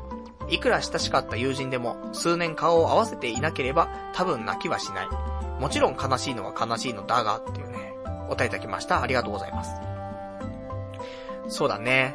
だからこれも多分でも同じなんだよね。その、いくらね、親しい人間でも、数年会ってないっていうことは、もう後悔がないはずなんだよ。言っても。だって、まあだから1年に1回ぐらい会うかなとかっていう、っていうことはさ、それでいいんだよね、もうね。まあそれが、その、なんか、疎遠の人ってわけでもなく、ね、すごく近くて仲いい人でもさ、やっぱり1年に1回しか会わないような人もいるけど、でも、なんだろう、やっぱりもう後悔ないぐらい仲良くなってるとか、後悔ないぐらいの関係になってんだよ、多分、そこは。だけど、多分、泣いちゃうのは、まだ足りないと思ってる関係の人なのかもしんないね。だそれこそ親の場合はさ、やっぱり、ね、自分をこれだけ育ててくれたりとか愛してくれてさ、それに対してじゃあ、見合うほどのものをなんかやったのっていうと、多分、そこはもう青天井になっちゃってるんだよね。いくら親に返しても、多分なんか、いつになっても返しきれてない感はあるんじゃないかなって思う。だからこそ泣いちゃうのかなって思うね。まだね、俺は親がね、生きてるからさ、あれだけど。でもね、だって今死なれちゃったらって考えたら普通に親孝行も何もしてないからね。うん、もっとなんかしとけばよかったとか、あるだろうね。だって今考えられるんだって、今一人暮らししてね、もう15年ぐらい経っちゃうけど、まだ経ってないか、12、3年か。経ってるけど、やっぱりね、一人暮らし始めた時はさ、母親めちゃくちゃ悲しんだらしいからね、多分、毎、毎晩泣いてたんじゃないかなと思うんだけどさ。で、そんな中一人暮らししてさ、今に至るけど、別にさ、もう、実家帰ってもいいっちゃいいんだよね。それが、なんか、親孝行になるんだったらと思うんだけど。でも帰んないじゃん。やっぱり一人暮らし心地いいしさ、こうやって深夜にラジオやったって平気じゃない？だけどさ、ねえ、だから、そういう今の自分の住みやすい環境とさ、親孝行とさ、なんか天秤にかけて、まあそういうのもちょっとまた変な話なんだけど。なんでね。でもそういう風に少しでも頭の隅にあるっていうことは、やっぱりそういうね、普通不幸があった時には、ああ、やっぱり実家にね、帰って一緒に暮らすっていうことをしといてあげたらよかったかなとかさ、思っちゃうじゃん。まあ今更でも多分一緒に暮らせないよね。普通に考えると。あの、親は親の生活があるし、俺は俺の生活があるし、多分合わないし、そこ。だから、まあでも、言ったら、その、実家の近くに一人暮らしとかだったら全然いいと思うんだよね。だ晩ご飯だけ食べに行くとかさ。もう親のご飯なんて、あと何回食べられんのっていう感じだもんね。今年多分母親が60歳とかなるから、行ったと20年ぐらいじゃん、多分。そしたらさ、で、年にさ、1回2回しか家のご飯食べないよ。お正月はおせちとかなっちゃうしさ。そうしたら1回ぐらいのもんよ。あと、20回も母親の手料理食わないで終わっちゃうなって思うとさ。ね、それも、母親がね、ずっと健康だったらそれだけどさ、わかんないじゃん。あの、10回ぐらいしか母親の手料理食えねえかなって思うと、俺も寂しいし、母親も寂しいよね。息子に、手料理を、ね、本当は一緒に暮らしてれば、365日、ね、食べさせてあげられるのに、で、それ、結婚とかしてればまた別よ。奥さんのご飯食べた方が幸せよねって思うかもしんないけど、そうじゃないし。そしたら本当はね、毎日、ね、食べさせてあげられるのに、ほんとあと、10回20回しかないってなるとさ、とか思っちゃうとね、まあちょっと泣けてきますけども。まあそんなね、ところをちょっと考えましたというところで、で、なんでこの話をしたかっていうと、ね先週話してお便りもらったからもあるんだけど、いや、今週さ、あのこの話、ね、どうかなと思ったんだけど、声優のさ、あの水谷優子さんがさ、ちょっと、ね、亡くなってしまいまして。で、これ、あんまね、このラジオでそんななんか、うーん、新規臭い話をするのもまたあれなんだけど、いや、水谷優子さんの死を、その、ネットで知って、ちょうどまあリアルタイムじゃないその、あの、先週そういう死とかに対してのお話しした後だからさ、と思ったんだけど。いや、来たなと思って。その、いつもだったら、まあね、最近ね、いろんな若めなさ、声優さんとか俳俳優さんとかね、まあいろんな方はちょっと不幸があったりするけど、個人的には、今回のその水谷優子さんが亡くなったっていうのが、かなりちょっと衝撃で、ここ最近で、多分、この辺、最近のその有名人が亡くなったっていうんだと、E のケンジさん以来の衝撃かもしんない。ちょっと震えちゃってさ、その記事を見て。本当かよと思って。で、いろいろ思ったんだけど、やっぱりね、その青春ど真ん中の頃のラジオをやってたんだよ。俺が中高生の頃に、多分、やってたポリリン、ケロリンの、なんちゃって声優っていうさ、そういうラジオがね、深夜ラジオあったんだけど、これ毎週聞いてたのよ。まあ、ちょうどその、えー、深夜の金、土、日は、ちょうど TBS 文化放送で、アニメ系のラジオをね、深夜ずっとやってんの。まあ、夜は11時ぐらいから、夜中3時ぐらいまでね、毎週やってるから、それも中学生ぐらいの時はもう毎週聞いたのね。あの、逃さず聞いたの、それ全部。で、これ多分高校の3年間ぐらいまで聞いてたから、言ったら、その頃、だから、中学3年、まあ、小学校の頃もちょっと聞いてたけど、中学3年、高校3年ぐらい、6年間は、だいたい金土日は、もうその、ラジオ聞いてたのね。TBS と文化放送のその枠はさ。だから、その中で、その、水谷優子さんは、ね、パーソナリティをやっていた時期があってさ。で、俺もそれを聞いてた時期があって。で、それ多分、1話から全部聞いてんのよ。そこに関してはさ。だから、そういう青春ど真ん中の頃に、もう毎週聞いてたようなラジオの人が亡くなるっていうことがなかったから。だからすごいちょっと衝撃があってさ。多分、いやこれわかんないけど、その、野沢雅子さんとかね、そのドラゴンボールの悟空とかさ、あとはクリリンのね、えー、田中真由美さんとか、が亡くなった時に、俺はちょっとどう思うかちょってわかんないんだけど。まあ、田中真由美さんに関しては、ちょっと衝撃があるかもしれない。俺は、あの、マシン英雄伝渡るのラジオを聞いてたから。ね。なんで、それはすごい、まあ青春ど真ん中、まあ小学校5年生ぐらいの時か、ね、聞いてましたから。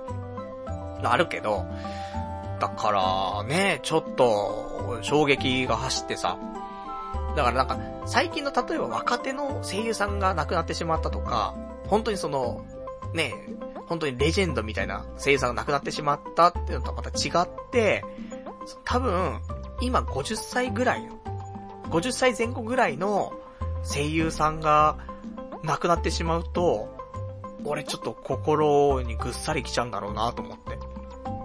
で、いろんなね、今、あの、声優さんの年代別のリストをね、ちょっと見てみてさ、で、思うのは、例えば誰ぐらいが亡くなってしまうとって思うと、今回、水谷優子さんって51歳だったんだよね。あれはまるちゃんのお姉ちゃんの声の人よ。なんだけど、あのー、まあ、あとは赤堀悟作品にね、すげえ出てたからさ、ほんと青春ど真ん中だったんだけど、他51歳ぐらいだと、あの、井上菊子さんとか、ねそうなんだよね、と思って。俺、井上菊子さんのラジオもね、あの、ルリーロアクアリウムとかね、聞いてましたから。だから、そういう意味では、ね、泣いてしまいそうなところありますしね。まあ、他にも、意外とね、40後半、50ぐらいの人、まあ、あと、久川彩さんとかね、そういうところがさ、亡くなってしまったりとか、折笠愛とか、ね、折笠愛さん、ね、俺好きですからね。ブルーシードにも出てますからね。あと天地もよ出てるしさ。で、とかね、いろいろありますけど。で、あと意外と、あの、それを見ていて、まあね、あの、この辺の方が亡くなってしまったら、ね、青春ど真ん中だからなと思うんだけど、普通に見ててさ、山口ゆり子さんっているじゃないあの、エヴァンゲリオンのリツコとかさ、あとワンピースニコロビンとか。あの人はもう50歳なんだなと思って。で、たまたま出てきたんだけど。ね、もう意外と、ね、声優業界も高年齢化。まあ若い人もね、いっぱいいますけどね。まあ、そりゃそうだよねって。エヴァ20年前だもんねって。で、その時に30歳だったらもう50歳、そりゃそうだわなって思うけど、なんかね、そう、そんなことをね、ちょっといろいろ考えたら、俺何やってんだろうってちょっと思うのまたあってさ、またちょっとネガティブになっちゃうところあるんだけど。ねえ、だって、あの頃、ねえ、青春時代で聞いてた人たちっていうのは、その頃30歳とか、そのぐらいでさ、そっからもう20年経っちゃってんじゃん。なのに俺は何も成し遂げてないぞと思って。おかしい。方やね、だって、30歳で声優やってた人が50歳になってしまってるのに、中学生だった俺は35歳になっているのに、何も始まってない。ね、むしろ、ね、終焉の時を迎え始めてるわけじゃない。またそういうのもね、いろいろ考えさせられちゃってさ。俺はダメなやつだなと。ね。そんなことをね、そう思ってしまいましたっていう、まあ、そんな、ね、ちょっとお話です。まあ、たまにはね、あのー、まあ、ちょっと、こういう話もね、必要かなと思いましたというところ。あとは、えー、いただいてます。お便り読もうか。ね。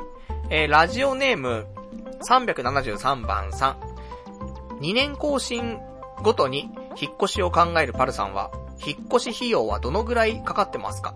自分の引っ越し代金はエアコン取り外し取り付け工事込みになりますが、10万円プラスアルファ、えー、かかる見積もりになり、思ってた以上に懐がだい。ぶ寒くなりそうですとい。うお便りい。ただきました。ありがとうござい。ます。引っ越しね、まあ2年ごとに引っ越ししたい。と思ってい。たけども、まあ今回更新してしまったからね、まあ3年ぐらい。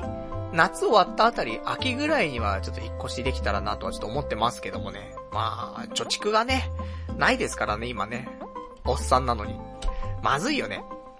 せめて、おっさんで100万円ぐらいは貯金、100万円でも少ないよね。結構やばいと思う。だって、しかもこれがさ、いや、車とかはね、家とかね、あの、ローンとかがあるんだったら別よ。そうじゃないからね。なんもない。ねそんな中で100万円ないからね。ほんと20万ぐらいでしょ、今。ないわ。5万円だわ。ね。まあ、マイナスじゃないだけいいでしょ、つってね。ですけど、大丈夫。お父さん社長だから。ね。親父はね、遺産残さないつもりだからね。ね。あの、お前は、ね、あの、こういうの残すと、何もしなくなっちゃうから。残さないから、みたいな、こと言ってた気がします。よくご存知でと、なりますから。まあね、まあそういうのもあるからね、今働いてるのもありますけども。なんでね、まあ引っ越しの方は、あとまあ半年しないで、半年も、ないよ。え？もう5月終わって6月になっちゃうもんね。それ6、7、8、9、10ぐらい。で、4、5ヶ月とかでもう3年になっちゃうから、このね、コンクリートジャングルも。なので、引っ越ししないといけないわけなんですけども、うん、なかなかね、引っ越し代はかかりますねっていう話で。でも俺いつもエアコンとかは、備え付けのやつをいつも使ってるから、特に取り外しとか取り付けとかもないので、そこかからないのと、あとはなんだろうね。引っ越し代金自体はそんなかかんないな。まあ、一人暮らしだから、家具とかもほとんどないし、ね、持ち運ぶ量もそんなに多くないからね、大丈夫かなと思うんで、日通のね、あの、お一人の引っ越しのやつで安いやつにしてますけど、多分かかって3万円ぐらいかな？ね多分。そうだよね。あの、お一人様パックで多分俺何回かみんなに話をしてると思うんだけど、引っ越しのたびにいくらですとかって。だから、引っ越し代金としてはそうだけど、まあ、引っ越し先のね、えっ、ー、と、家の契約とか、そこに関してはね、結構かかるからね、それはそれで、まあ、20万前後、かかってくるかなと。ね、まあ、家賃、6万ぐらいだったらそんなもんよ。本当は30万ぐらいすると思うよ。ね。だからまあ俺はちょっと休め休めできてますからね、あれですけども。多分7万円ぐらいのね、ところ住んだら30万ちょっと超えてくるのかなと思うけどもさ。でもそんなぐらいで、引っ越し自体、ね、部屋の契約じゃなくて、引っ越しだけで考えると、まあ全然、3万、ちょっとぐらい、なんじゃないかなと、ほんと引っ越し代だけだもんね。まあシンプル、シンプルというところでいいんじゃないかなと。ね、でもその後、まためんどくさいからね、ネットを契約するだ、ね、また電気、ガス、水道だ、つってね、いろいろめんどくさいのもありますけどもね。まあ引っ越しすると、気持ちがね、リフレッシュされるから、なんか、最近、生きててもマンネリだな、みたいな。そういう時ってあるじゃん、なんか。ね、馴染みのね、場所が多いからいいかもしれないけど、ね、過ごしやすいかもしれないけど、なんかこのままでいいのかな、人生とかって思う人いたら、意外と一人暮らしとかしたりとか、引っ越しして環境を変えると、またね、なんか新しい気持ちになるから、なんかそういう、なんか大丈夫かなみたいな気持ちが、そこになんか慣れる。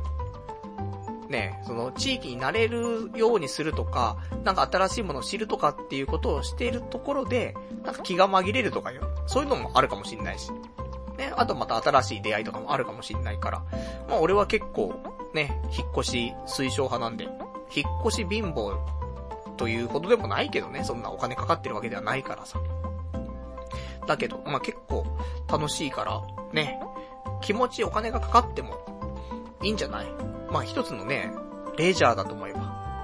ね、だってさっきのね、お便りで、まあ、引っ越し10万プラスアルファかかっちゃうんだけど、つって。まあ、例えば、ね、10万プラス2万円で12万だとしようよ。でもさ、年間で考えたらさ、しかも2年契約とかでしょ次もさ。そしたら、1ヶ月5000円ぐらいのコストってことじゃない ?5000 円かける24になるからさ。5000円で、毎日新しいことがいっぱい待ってるって考えたら、すげえワクワクするじゃん。安いじゃん。コスパ最強じゃん。って思うんだよね。一応この世もさ、あのー、リ、リアルなね、リアルなゲームじゃない。オフラインゲームじゃない。そう考えたら、ずーっと同じ街でさ、その同じ街の周りのモンスター倒して、たまに遠出して、また街に戻ってくるって。そんな生活もいいかもしんないけど、やっぱちょっと違う街を拠点にしてさ、ね、また新しい洞窟行ったりとかもさ、楽しいじゃない？そういうことだと思うよ。やっぱり。なんでね、えー、私、ただあと、次、ね、引っ越ししたら、最後かな、もしかしたら。結婚する可能性が高いじゃないですか。年齢的に。そうすると、もうそんなね、おいそれと、なんか気ままに引っ越しもできなくなってしまいますから。子供もね、できたら、子供、子供の頃の引っ越しって本当に嫌だからね。その、やっぱし、オンラインじゃなくてオフラインだからね、子供はさ。で、近くのね、なんか友達と仲良くなったのに引っ越すみたいなさ。絶望だからね、あれはね。なので、まあ、子供ができて、子供に友達ができるような感じになったら、うん、ちょっと引っ越しはもうできないよなーって思うので、多分ね、子供の頃の引っ越しって、例えば同じ学区内とかでも、場所が変わるだけですんげえ変わるんだよね。多分付き合う友達も近所の子じゃなくなるから、また変わるんだよ。だから、引っ越しっていうもの自体が、ダメなんだよね、多分ね。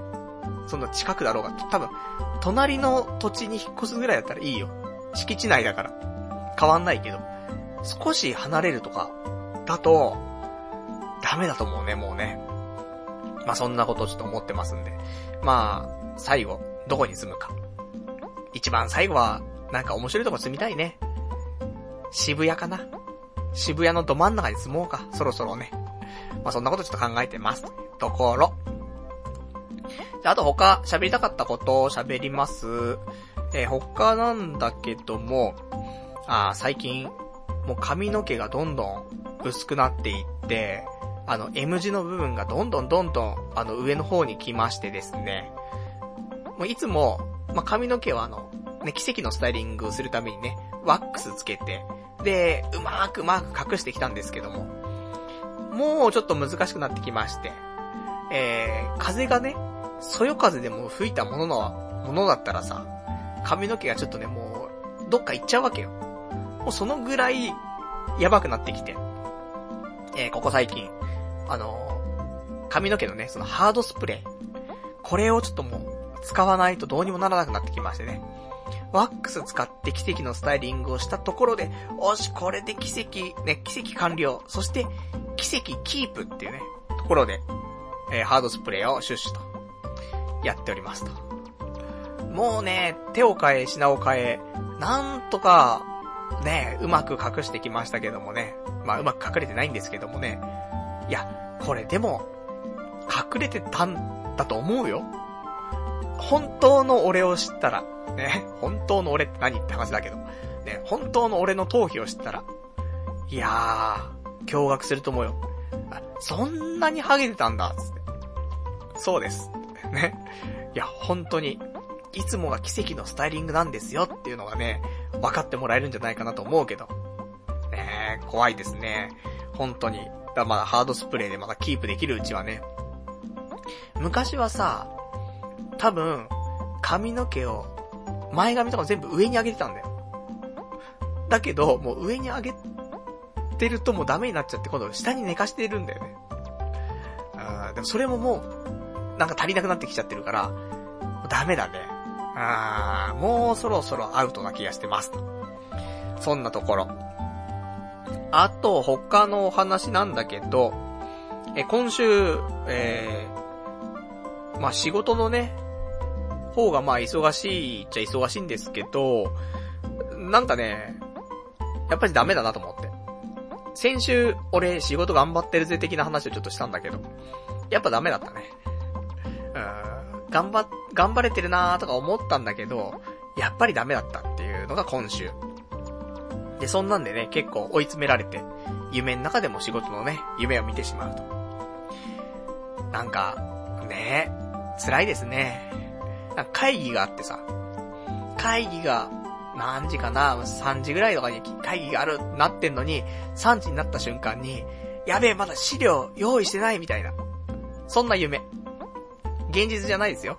現実はそんなことはないんだけど、あの、夢の中では、やべえってしかもなんか、社長クラスの人たち相手にする会議なのに、資料全然用意してねえっつって、やべえっつって目が覚めるっていう。地獄の夢ね。そんなあったりとか。あと今週他の夢なんだけど、ね、夢の話、ね、最近してないね。昔はなんか夢の話してね、夢判断みたいなしたことありましたけども。あんましない方がいいよって話もあってね、やめてしまいましたけど。え、今週他の夢なんだけど、夢っていうか夢じゃないんだ。寝てた時にさ、なんか匂いがして起きたんだよ。で、起きたら、なんか部屋の中焦げ臭いんだよね。焦げ臭いっていうか、なんかが、燃えてるっていうか溶けてるっていうか、そんな匂いが部屋にしててさ、これやっべえなと思って。いや、多分火は出てないし、煙も出てないから平気なんだけど、なんかコンセントとか、そういう電気とか扱ってるところが、微妙になんか、埃が入ったりとか、ショートしてるとか、なんかプラスチックが溶けてるとか、そんなんなんじゃねえかなと思ってさ、深夜3時だか4時ぐらいにさ、目覚ましてさ、もう部屋の中もういろんなところ探してさ、いや、大丈夫だなと思って。でもなんか、でもなんか部屋の中臭いんだよなと思って。俺の部屋、プラスチック溶けた匂いしねえしなと思ってさ。でもなんか怖いからと思って、まだ一回ちょっと、窓開けてさ、ちょっと換気したんだけどさ、ふと思ったんだけど、俺、基本的にさ、あの、窓開けないんだよね。カーテンを開けてるからさ、別にあの光とか入ってくるんだけど、窓開けないから、換気っていう換気は基本的にしてないのよ。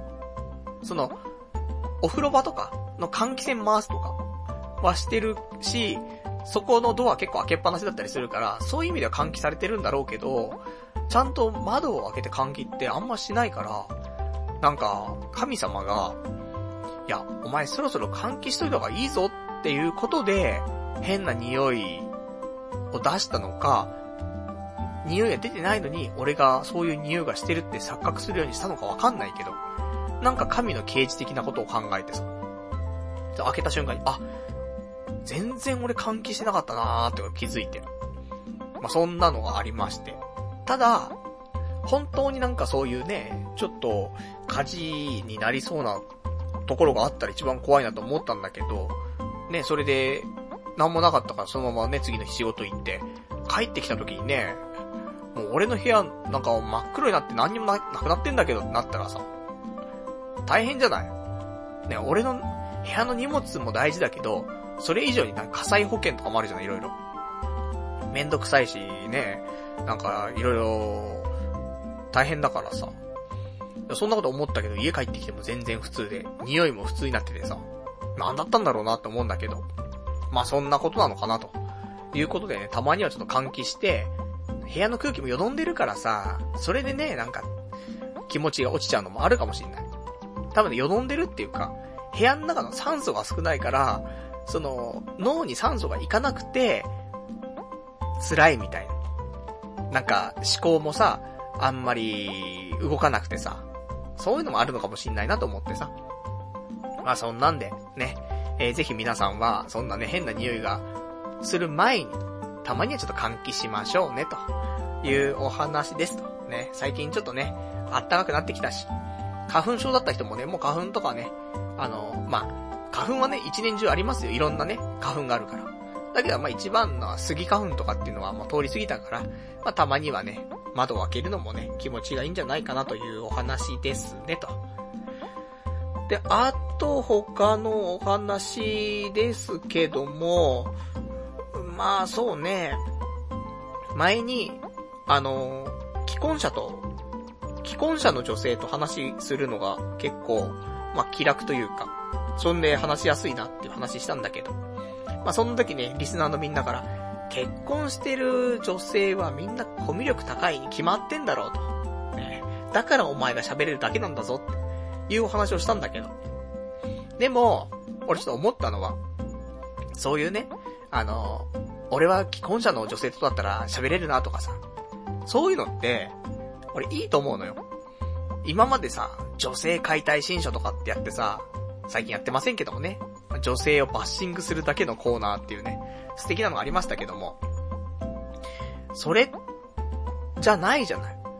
女性に、プラスの感情をさ、ちょっと抱き始めてるわけじゃない今の俺はさ。ねえ、人妻だったらとかね。まあ、よくが偏ってますけども。だから、俺逆にまあいいことだなと思って。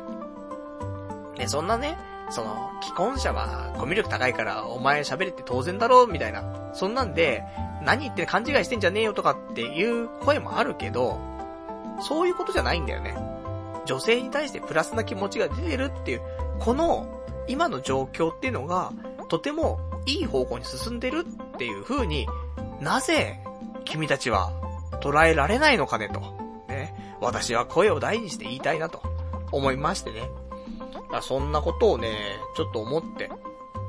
どんな感情でもいいんだけどさ、やっぱり女性に対して少しでも、なんか、いいイメージが持てるようになってると、とてもいいかなと思いますから、まあ少しずつではありますけどもね、あのー、まあ、もう女性解体新書なんてね、しなくてもいいように、ね、素敵な女性のね、いいところを見つけていく、そんな、ね、ちょっと人生を送りたいなと思っておりますと。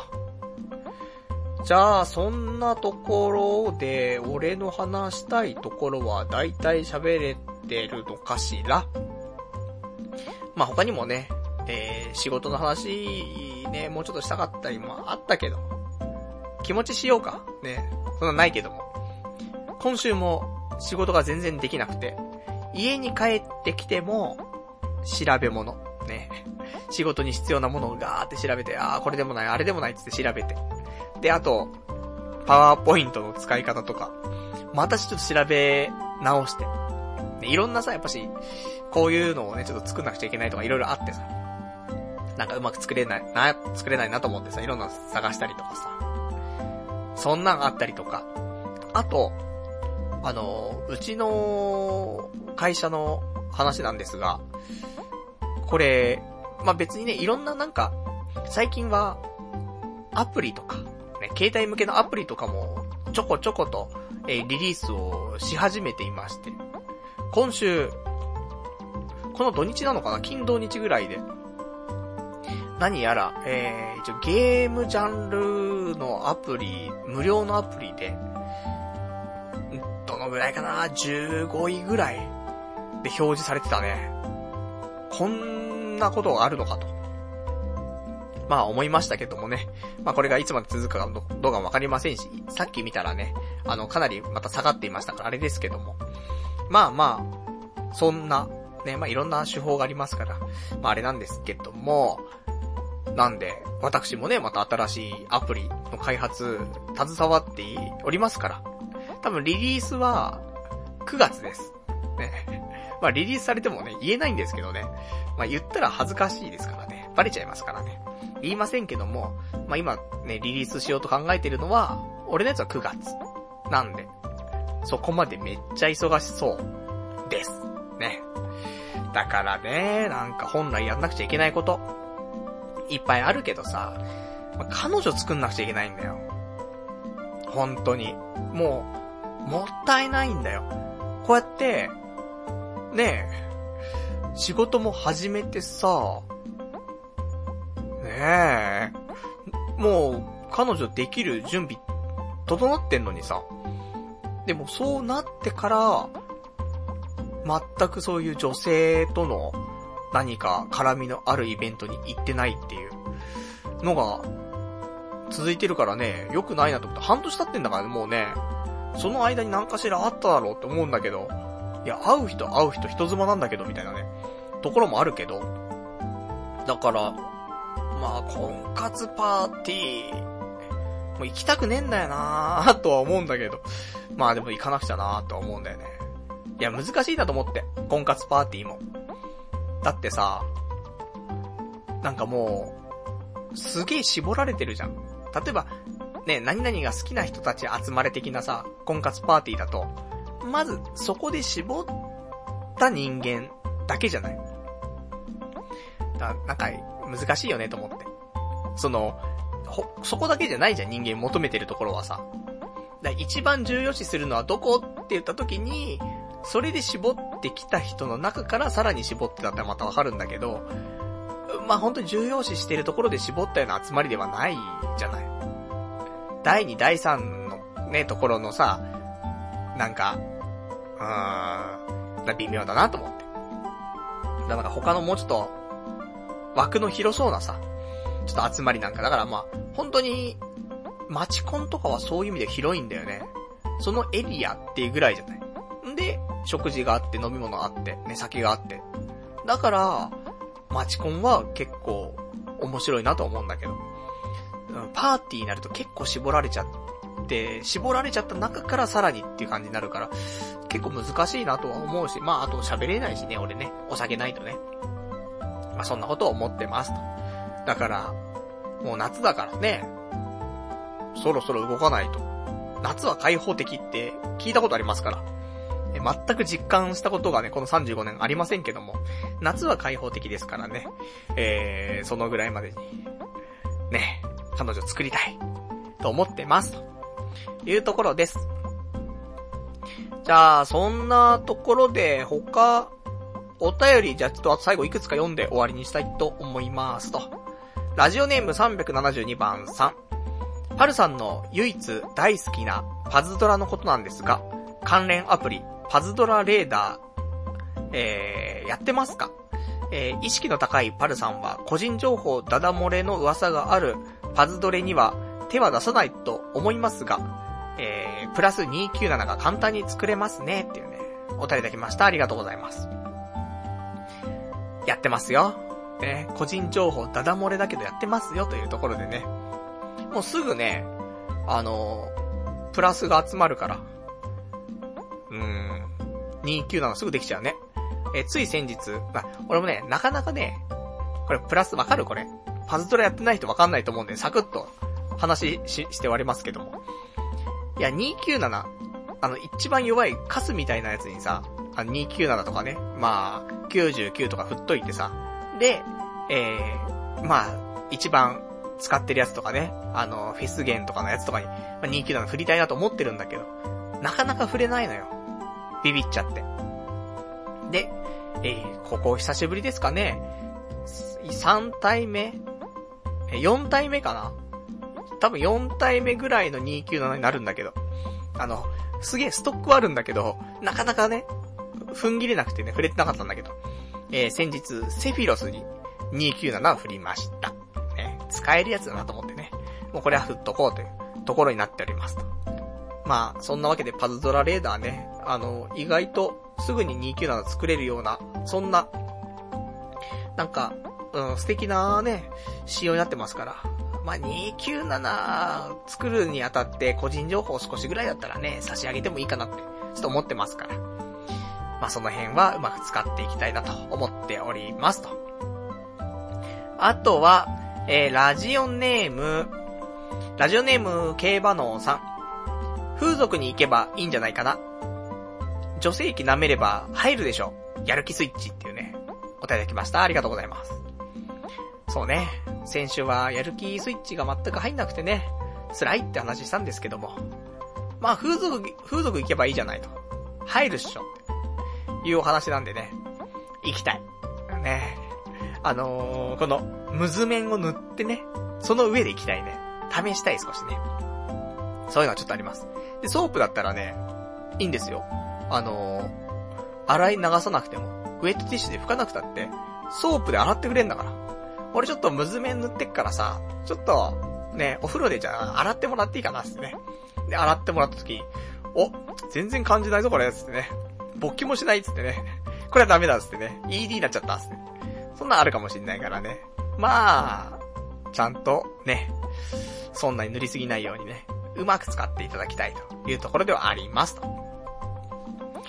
じゃあそんなところかな。他にも、結局、えっ、ー、と、いろいろといただいていたんですけど、お便り。えー、また読めませんでした。あの、もう4月の4日から貯めてんのよ。読みたい読みたいと思って。すいません。ね。しかも今日もまだ読めてないのがありましたね。すいませんと。いうところですけどね。まあ仕方なし。俺もね、あの喋りすぎちゃうところありまして。ね、また2時間ぐらい喋ってしまいましたんで、ここから、できんのかな俺。ボイスサンプルの収録。いやー、しないなー、多分なー、また1週間経っちゃうなーってところありますけど、まあ、今日この辺でということで。で、来週は、5月の、え ?5 月の？29日？今日何日 ?22? いや、嘘でしょ。嘘でしょ、それは。早い。えー、22。あ、そうですか。じゃあ来週は5月の29日の日曜日と、ね、また23時からやっていきたいと思いますんでね、えー、よかったらまた聞いていただきたいと思います。ぜひ、あの、皆さん、ムズメンだったり、フェミニーな軟膏だったりとか、ちょっと使ってみたっていう感想をね、聞きたい。本当に、感覚なくなるんですね、みたいな。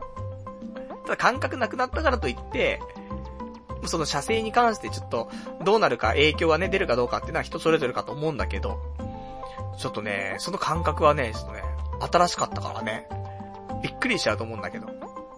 ただ最後に言っときますけども、本当にあの、自己責任、あの、これに関しては、本来の使用方法と、微妙にね、あの、使う場所とかは合ってるよ。